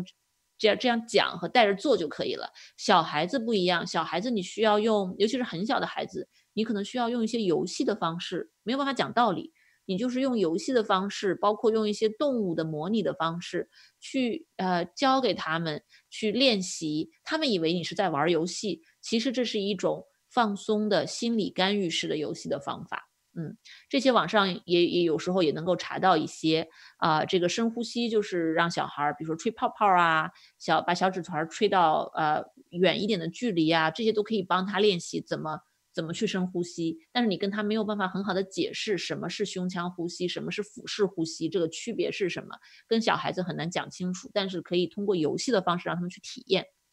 具体可以，哎，嗯，对，徐老师，就是因为可能对于我们现在这个听众的年龄段，可能有些还没有小孩儿，呃，但是大家现在一个比较关心的问题是，现在很多可能家里有老人。就是有老人在这边，呃，可能是从国内过来跟我们一起住之类的，有没有针对老人的呃心理疏导的一些方法？老人的心理疏导其实呃，小孩是一个比较独特的特例，老人的心理疏导方法不太一样，就是和成年人更相似。像我刚才说的那些放松的方法，其实非常适合老年人。老年人的话，因为我我知道大家可能都会比较担心，我自己的爸妈现在也在这边啊，所以我自己也会担心老人对于这个疫情的一些影响。我觉得在对于老年人的调试，首先是我们自己的话，就是可能尽量的啊，要做到我们自己比较镇定。然后啊，带着老人把该准备的事情都准备好，该做的准备工作都做好。那么老年人自己的话，可能我们也需要鼓励，呃，这个老年人家里的老年人尽量少的去关注这些新闻啊，这个跟国内的互通消息，这个需要有一定的限制。那么老年人自己适当的可能需要。呃，出门透气的话，在什么样的范围，什么样是比较比较安全的？然后老年人自己练习一些放松，呃，经常有这种比较良性的沟通，带着老年人，鼓励他们去看一些有趣的、比较放松的这样的一些一些啊信息的输入，这些都会有帮助。呃，那么他老年人和小这些小孩的都是不适用于老年人的啦。嗯，老年人的这个要看大家的具体问题啦。呃，我觉得老年人整体的方针其实和成年人是非常相似的，嗯，但是只不过是在这个具体的，嗯，这个怎么说呢？理论的沟通上可能比较的困难，你跟他讲道理吧，不一定讲得通，嗯，更多的可能是体验式的，嗯，OK。OK，那么小孩的话，这些我就不仔细讲了。这个我觉得对于成年人也有帮助，就是这个啊情绪。我这个知道疫情发生后，我感到了有哪一些情绪，有哪一些躯体症状等等。这个是帮小孩圈出来，但是我觉得这个成年人也会有帮助。我很吃惊的就是，经常我在咨询室里见到很多成年人，当我问他们你的情绪，你能不能注意到、观察到你的一些情绪的时候，他们会问我。情绪都有哪些？啊，因为大家可能很经常就只知道焦虑啊、啊郁闷啊、这个生气啊、悲伤啊等等。那其实情绪的词儿非常非常多。但是我们如果小时候是在国内长大的话，很多时候在这方面的教育比较的少，就是情绪用言语来表达啊是什么样子，我们情绪的感受是什么样子，这些就比较的少。那么我觉得类似的这些。能够直接去 target 情绪、去 label 情绪的这样的一些练习，对成年人也是会有帮助的。OK，这个行，那儿童呢我就不多说了。大家要是有需要的话呢，就可以去下载这个手册；没有需要就不需要了。啊，呃，我最后想讲一下，在美国怎么寻找专业的心理资源呀？包括有老人，因为我这边有一些经常会有。有年轻人带着自己的爸妈来找我做关于失眠的干预，那这失眠的干预可以是因为这样的应激条件，也可以是常年的一个失眠的干预。呃，所以就在这边如果有老人的话，大家如果自己觉得没有办法很好的帮助应对的话，有时候老人也需要找人聊聊天什么的，也可以考虑是不是要短暂的给老人找一个这样的专业的资源。那么现在因为这个疫情，可能很多这种专业资源都转上线上了，但是大部分在美国的心理咨询都是可以线上进行的，啊，这个并不会对这个咨询本身有什么影响。那在寻找资源的时候，如果大家是在高科技公司工作的话，不管是湾区还是其他的城市，这个有很多公司都是有很好的员工福利的，大家可以考虑一下。每个公司都不太一样，呃，如果有的话，大家可以很好的利用起来呀。每个每年可能给大家 cover 几个 session 或者十几个、二十几个 session，那这样的话，呃，通过员工福利，大家就可以自己和家人都去获得比较好的这样的心理的一些疏导、心理的咨询。那么大学生。在校的大学生可以用起来，自己学校的咨询中心都是免费的，啊，都是包含在学费里面作为福利之一的。那很多的现在的学校里面都会有说中文的咨询师，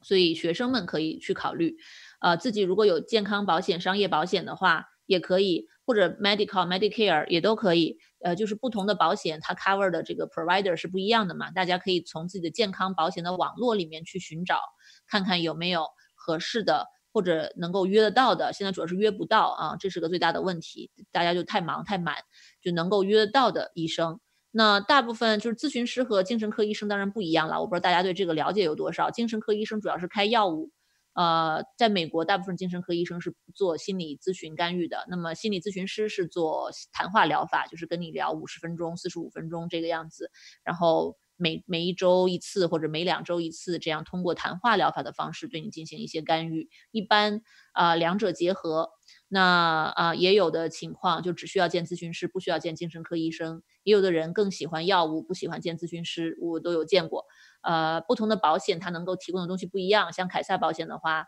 呃，Kaiser 的话，你就只能在 Kaiser 内部去找这样的资源，但它也是有的。保险之外的话呢，如果约不到，你可以去找 out of network，就是你要配。Pay cash 呀，或者说是用 credit card 呀，这样子，啊，这样的有时候能够约到的快一些。那么他很多人也能够提供 sliding scale fee，就会相对比较便宜一些，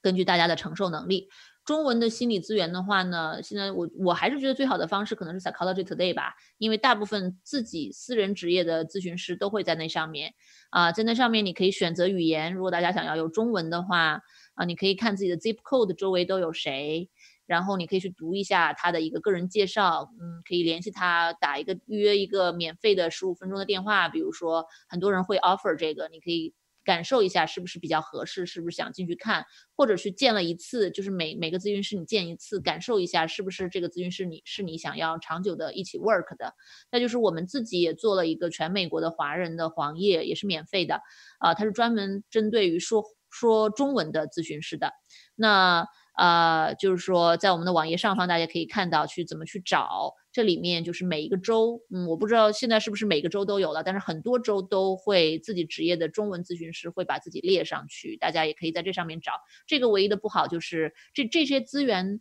是搜寻黄页。那么它的缺点就是大家看不到这个咨询师的评价，没有人会去评价这些咨询师，所以你不会知道说这个咨询师到底适不适合自己。这个是一个比较主观的东西，大家可能要通过自己的一些啊，自己真的去去聊、去见或者去打电话去来筛选、去排除，看是不是适合自己，对自己会不会有帮助这样子啊。那呃，最后就是，如果大家想要联系我之后还有什么问题的话，可以给我发邮件，呃，我会做一些科普的东西。呃，这个要是大家有什么问题想要更多的了解的话，也可以告诉我，我可以去采访相关的专家，我也可以就是我能够回答的，我也会自己回答，然后把它做成公益的这样的节目放出去啊。OK，那么我们还有大概二十二分钟的时间，我可以回答大家的各种问题。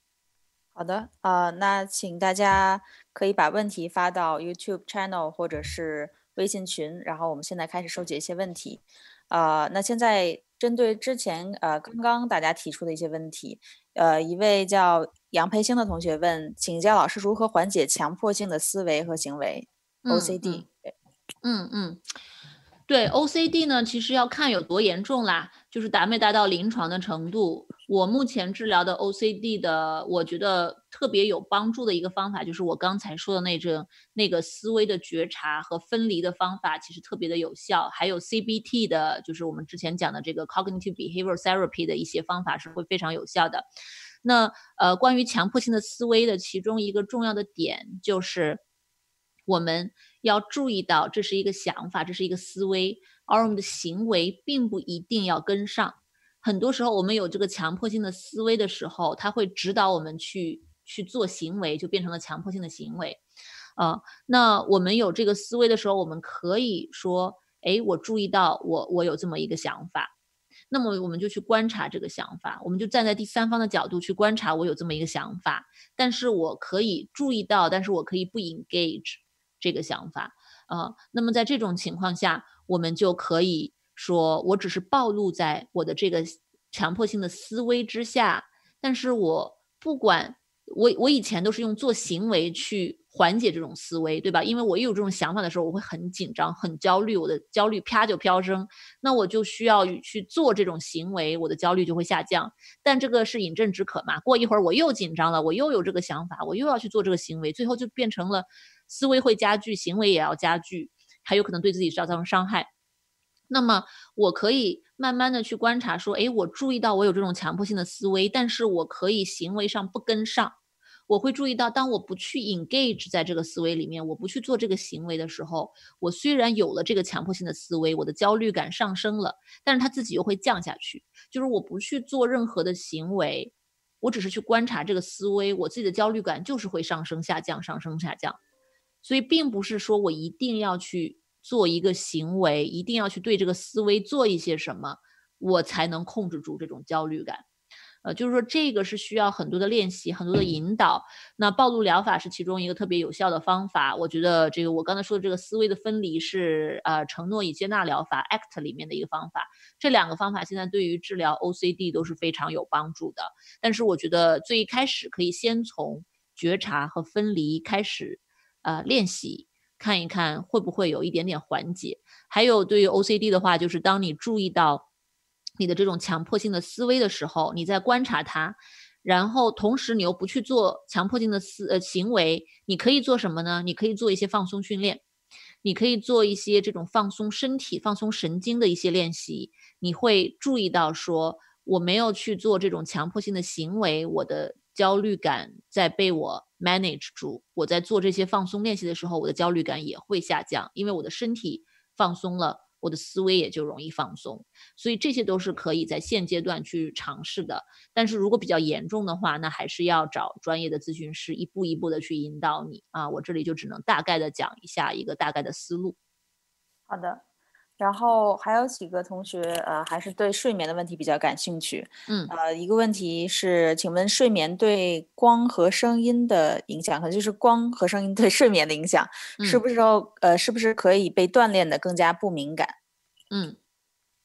是可以的，就是其实很多人对光和这个声音都比较敏感，这个因人而异。而且还有一些研究是发现跟我们的脑波可能有一些关系，而且跟这个呃跟人特定的一些焦虑特质啊什么的都会有一些关系。有什么样的人更敏感一些，什么样的人不敏感一些？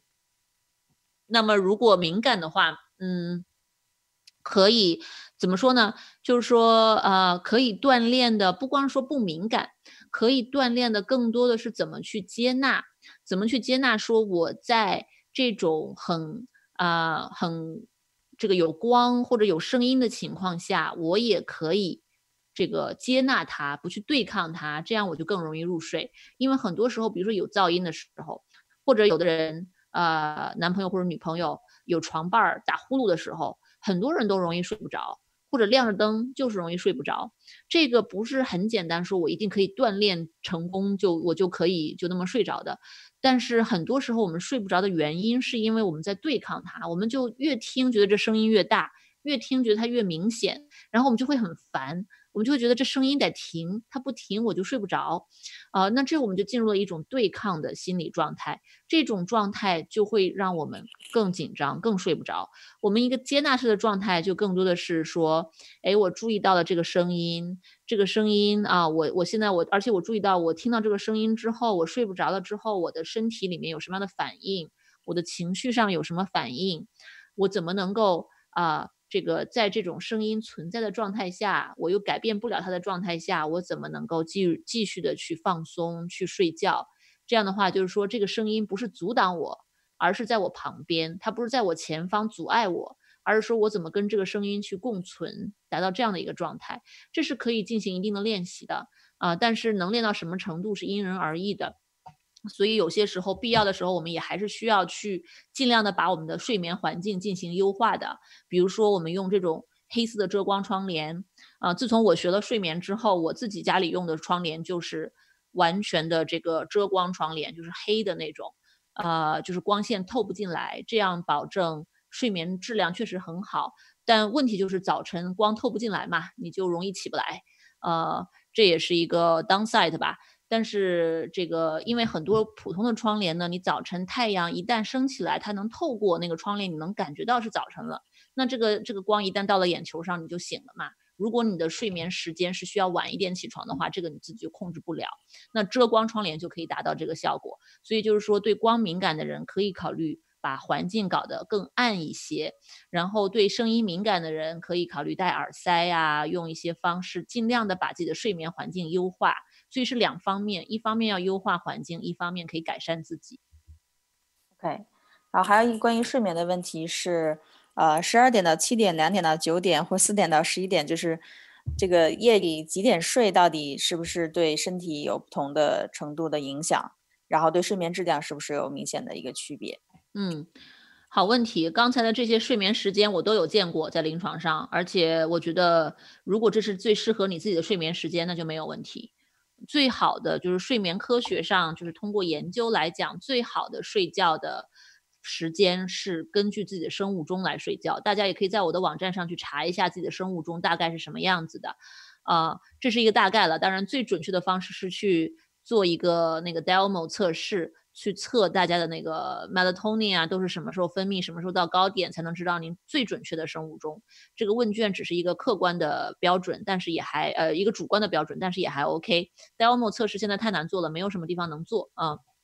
但是就是说，我们每个人的生物钟，大家要意识到是不一样的。虽然我们大部分的人是中间型的，就是普通的那种，呃，十一点可能到七点到六六七点这个样子，但是还有很大一部分人是属于比较 advanced 早鸟型的和比较 late 的这个 delay 的这个夜猫子型的。这个是基因占了很大的比重的，不是我们人为可以改变太多的东西。那啊，我们如果能够按照自己的生物钟，尽可能的贴近自己的自然的生物钟去睡觉呢，它睡眠质量当然是更高的。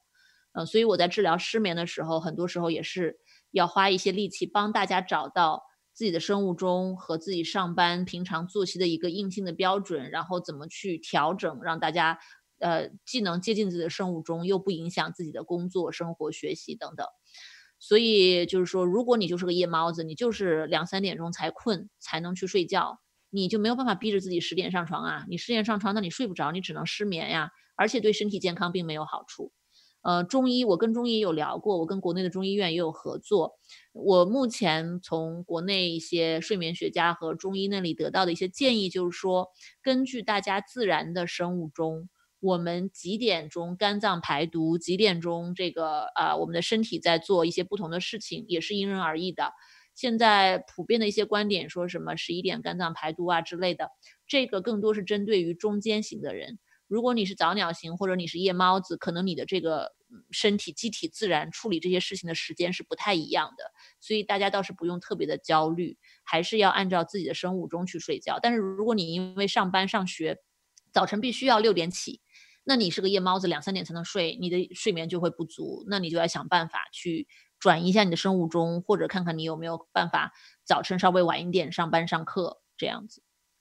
OK，然后下面几个问题是关于呃焦虑的，嗯，有一个同学说，呃，提问说，焦虑引起的暴饮暴食有什么有效的方法针对吗？嗯，其实这是一个呃好问题，这是一其实是一个大的方向的问题。暴饮暴食是什么呢？暴饮暴食是我们用食物的方式在解压，对吧？那么呃，它其实就是一种 coping strategy，也就是说，我们只是是对于这个人来说，对于这个个体来说，我们只是用了暴饮暴食的方式。那么对于其他的个体来说，有的人可能是用酒精啊，有的人可能是呃这个不吃饭呀，有的人可能是过分的去锻炼呀等等。那么它其实就是一些 maladaptive 啊 coping strategy，就是不太有效的、不太有帮助的应对的方法。那我们要做到的，就要要注意的就是怎么能够啊注意到这样的一个暴饮暴食的行为给我们带来了怎样的一些困扰。就我们首先得有改变的动力，我们有没有动力要去改变？它有没有困扰到我们？比如，如果让我们的这个体重增加啦，呃，让我们整个人的精力变差了呀，睡眠变差了呀，变胖了呀，等等，那它它那个 bother 到了我们了，影响到我们了。那我们想要改变，那我们就可以想想，这个除了这样的一个压力压力应对的方式，我们可不可以有其他的压力应对的方式？呃，那个，那就是换其他的 coping strategy 呗。那就有很多很多种压力应对的方式。像我们在见咨询师的时候，咨询师会根据你的情况，给你很多其中其他不同的方式。啊，不光是我刚才说到的一些这个放松的方式，还有一些直接去调整思维角度、思维模式的一些方式。啊，包括这个借用其他的一些外力。去帮自己应对压力的方式都有，就是这种应对方式是非常多的。我们就是要把它这种不健康的应对方式替换成比较健康的应对方式。呃，但是还要注意的一点就是暴饮暴食呢，这个事儿可大可小。如果它只是比较简单的，就是我只是吃的多，没有到达临床的这个呃暴食症的状态，我也不吐。我只是就是吃的有点多，有点撑，或者说有点就是压力一大，我就容易有这个倾向性，但它并没有在临床上造成多大的危害。那我们可能用一般的一些 coping strategy 的这样的替代方式就可以解决。但如果它已经达到了一个临床的状态，就是说，呃，我吃的多，我暴食，但是我之后又要吐，呃，然后转过来我又要暴食，因为我以前治过暴食症，就是一个非常。非常呃糟糕的 cycle，自己又控制不了，呃，别的方法暂时还替代不了，嗯，整个人在这种状态，这个其实是可以非常严重的，它严重到是就是呃可以致死，因为它是你整个是在改变你内在消化系统的很多的问题，胃酸会极度的不平衡，有很多胃酸反流的问题等等，那啊，如果是达到了。进食障碍这个程度的话，需要专门去找这方面的专家去进行进食障碍的治疗，那就不是很简单的一个这样的一个方法了。嗯，OK，还有一个问题就是如何面对家人朋友的焦虑情绪，不互相影响。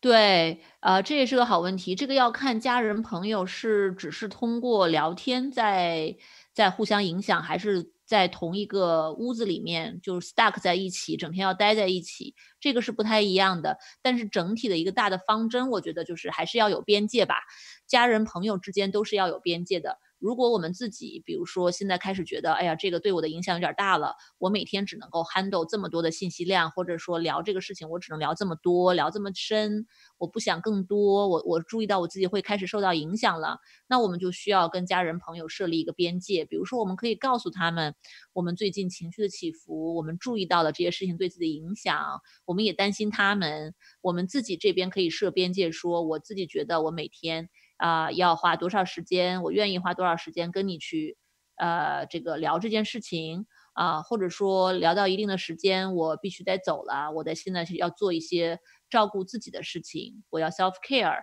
或者说我还有一个小时要睡觉了，我现在必须要停止跟你聊这件事情，我要开始做睡前的放松啊，等等，就是我们自己这边可能先要有一个树立边界的意识，然后。去慢慢的，如果能沟通最好跟对方沟通，如果不能沟通，就是自己这边要想办法，怎么能够尽量的先保护好自己。而且很多时候，我们树立边界的这种行为会带动家人和朋友，让他们意识到哦，照顾自己也是很重要的。你看你在照顾自己，或者说你在这个呃切短这些信息的输入的方式啊，你不再继续聊这个话题，那我们是不是也要注意一下这个问题啊？这些都是有可能会相互影响的。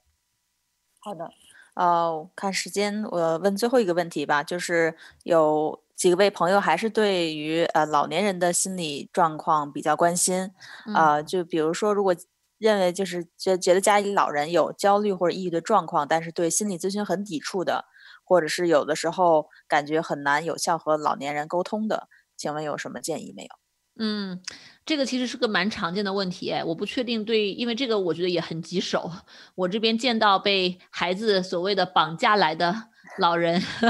来我咨询室的老人很生气，啊，也有一些孩子自己很无奈，然后给我打电话的也都很多。我觉得，嗯，怎么说呢？可能老人，我们得尊重老人，他们喜欢他用他们的方式去处理问题。那，呃，我们能做的就是支持他们，然后给他们关爱嘛，帮他们整合一些资源。那老年人如果不愿意见咨询师，见了也没有什么太大的效果。咨询就是这样一个，你如果没有动力，你来。见了也也不一定会有效果的这样的一个服务，那我觉得老年人可能更多的还是他内心的一个不安和孤独，他怎么能够帮他尽量的找到一个社区的感觉？有其他的老年人，比如说邻居或者周围的老年人，可以一起唠唠嗑啊，可以一起啊有一个社会支持系统，包括年轻人有时候对老年人，呃，因为这个很多观点不一样嘛，可能也没有耐心。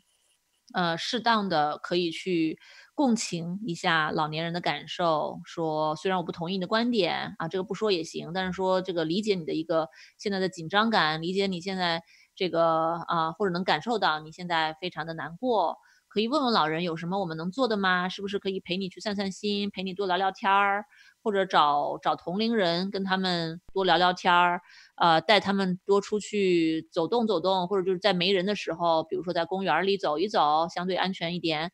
呃，就是可能得用这种比较迂回的方式去帮他们，带他们做一些有趣的事情，啊，这个呃，多关心关心他们的内心的需求。我觉得能够做到的更多的是这些比较侧面的方法吧，因为对于很多中国的老年人来讲，我觉得心理咨询也未必是最有效的方法。我在这边，我在美国的老年科工作过，这边的老年科当时他们当然对心理咨询是比较喜欢的，但并不是呃个体咨询。我觉得当时对老年人最有帮助的是这种群体的活动和群体的咨询，就是老年人在一起能够一起沟通交流。聊自己的孤独，然后一起去上心理的课程，一起做一些有趣的事情。我觉得这个对于这些老年人来讲，就是有很严重的心理啊问题的老年人来讲，才是最重要的。只不过是现在，我觉得如果国内有老人在这边帮忙帮忙看孩子，或者是一起住啊，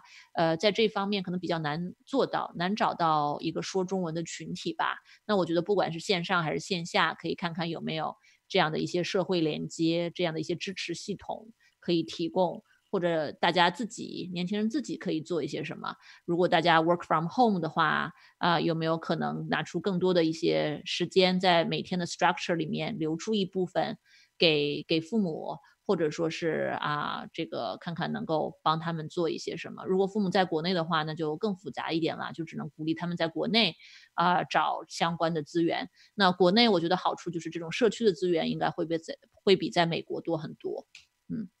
嗯，好的。那呃，感谢徐老师今天的分享啊。有很多同学还在问，比如说刚才提到的生物钟测试，还有其他一些量表的测试，在哪可以找到？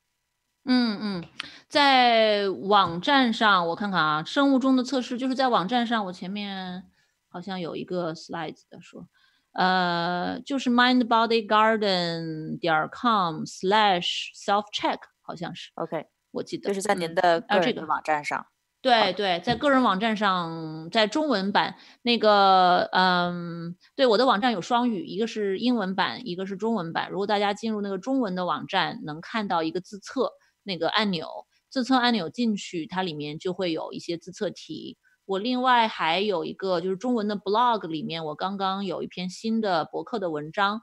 那篇文章里面我整合了就是这个啊一三说，就是我采访的一些心理学家的对疫情的一些观点看法。一些呃更多的一些调整的方法，大家可以去听。我也把这些链接，包括那个小册子的链接、下载链接，也都放在了那篇博客文章里面，就是一个疫情专题，在我的网站上都都能找到。就是可能 navigate 有点麻烦，我网站上东西有点多，嗯。好的，如果我们找到的话，我们可能也会发到群里，或者是发在之后我们的公众号上。嗯，好的，那非常感谢徐老师今天的分享，大家都说，呃，今天学到很多东西，而且非常有帮助。嗯，谢谢大家过来啊，在周末的时间过来听，也是希望对大家有所帮助啊。希望大家在疫情的情况下还能够保持希望，呃，做自己能做的事情，然后镇定的应对这个事情慢慢的发生和过去。嗯。好的，那我们今天的沙龙就到此结束啊！感谢徐老师，感谢大家的收看。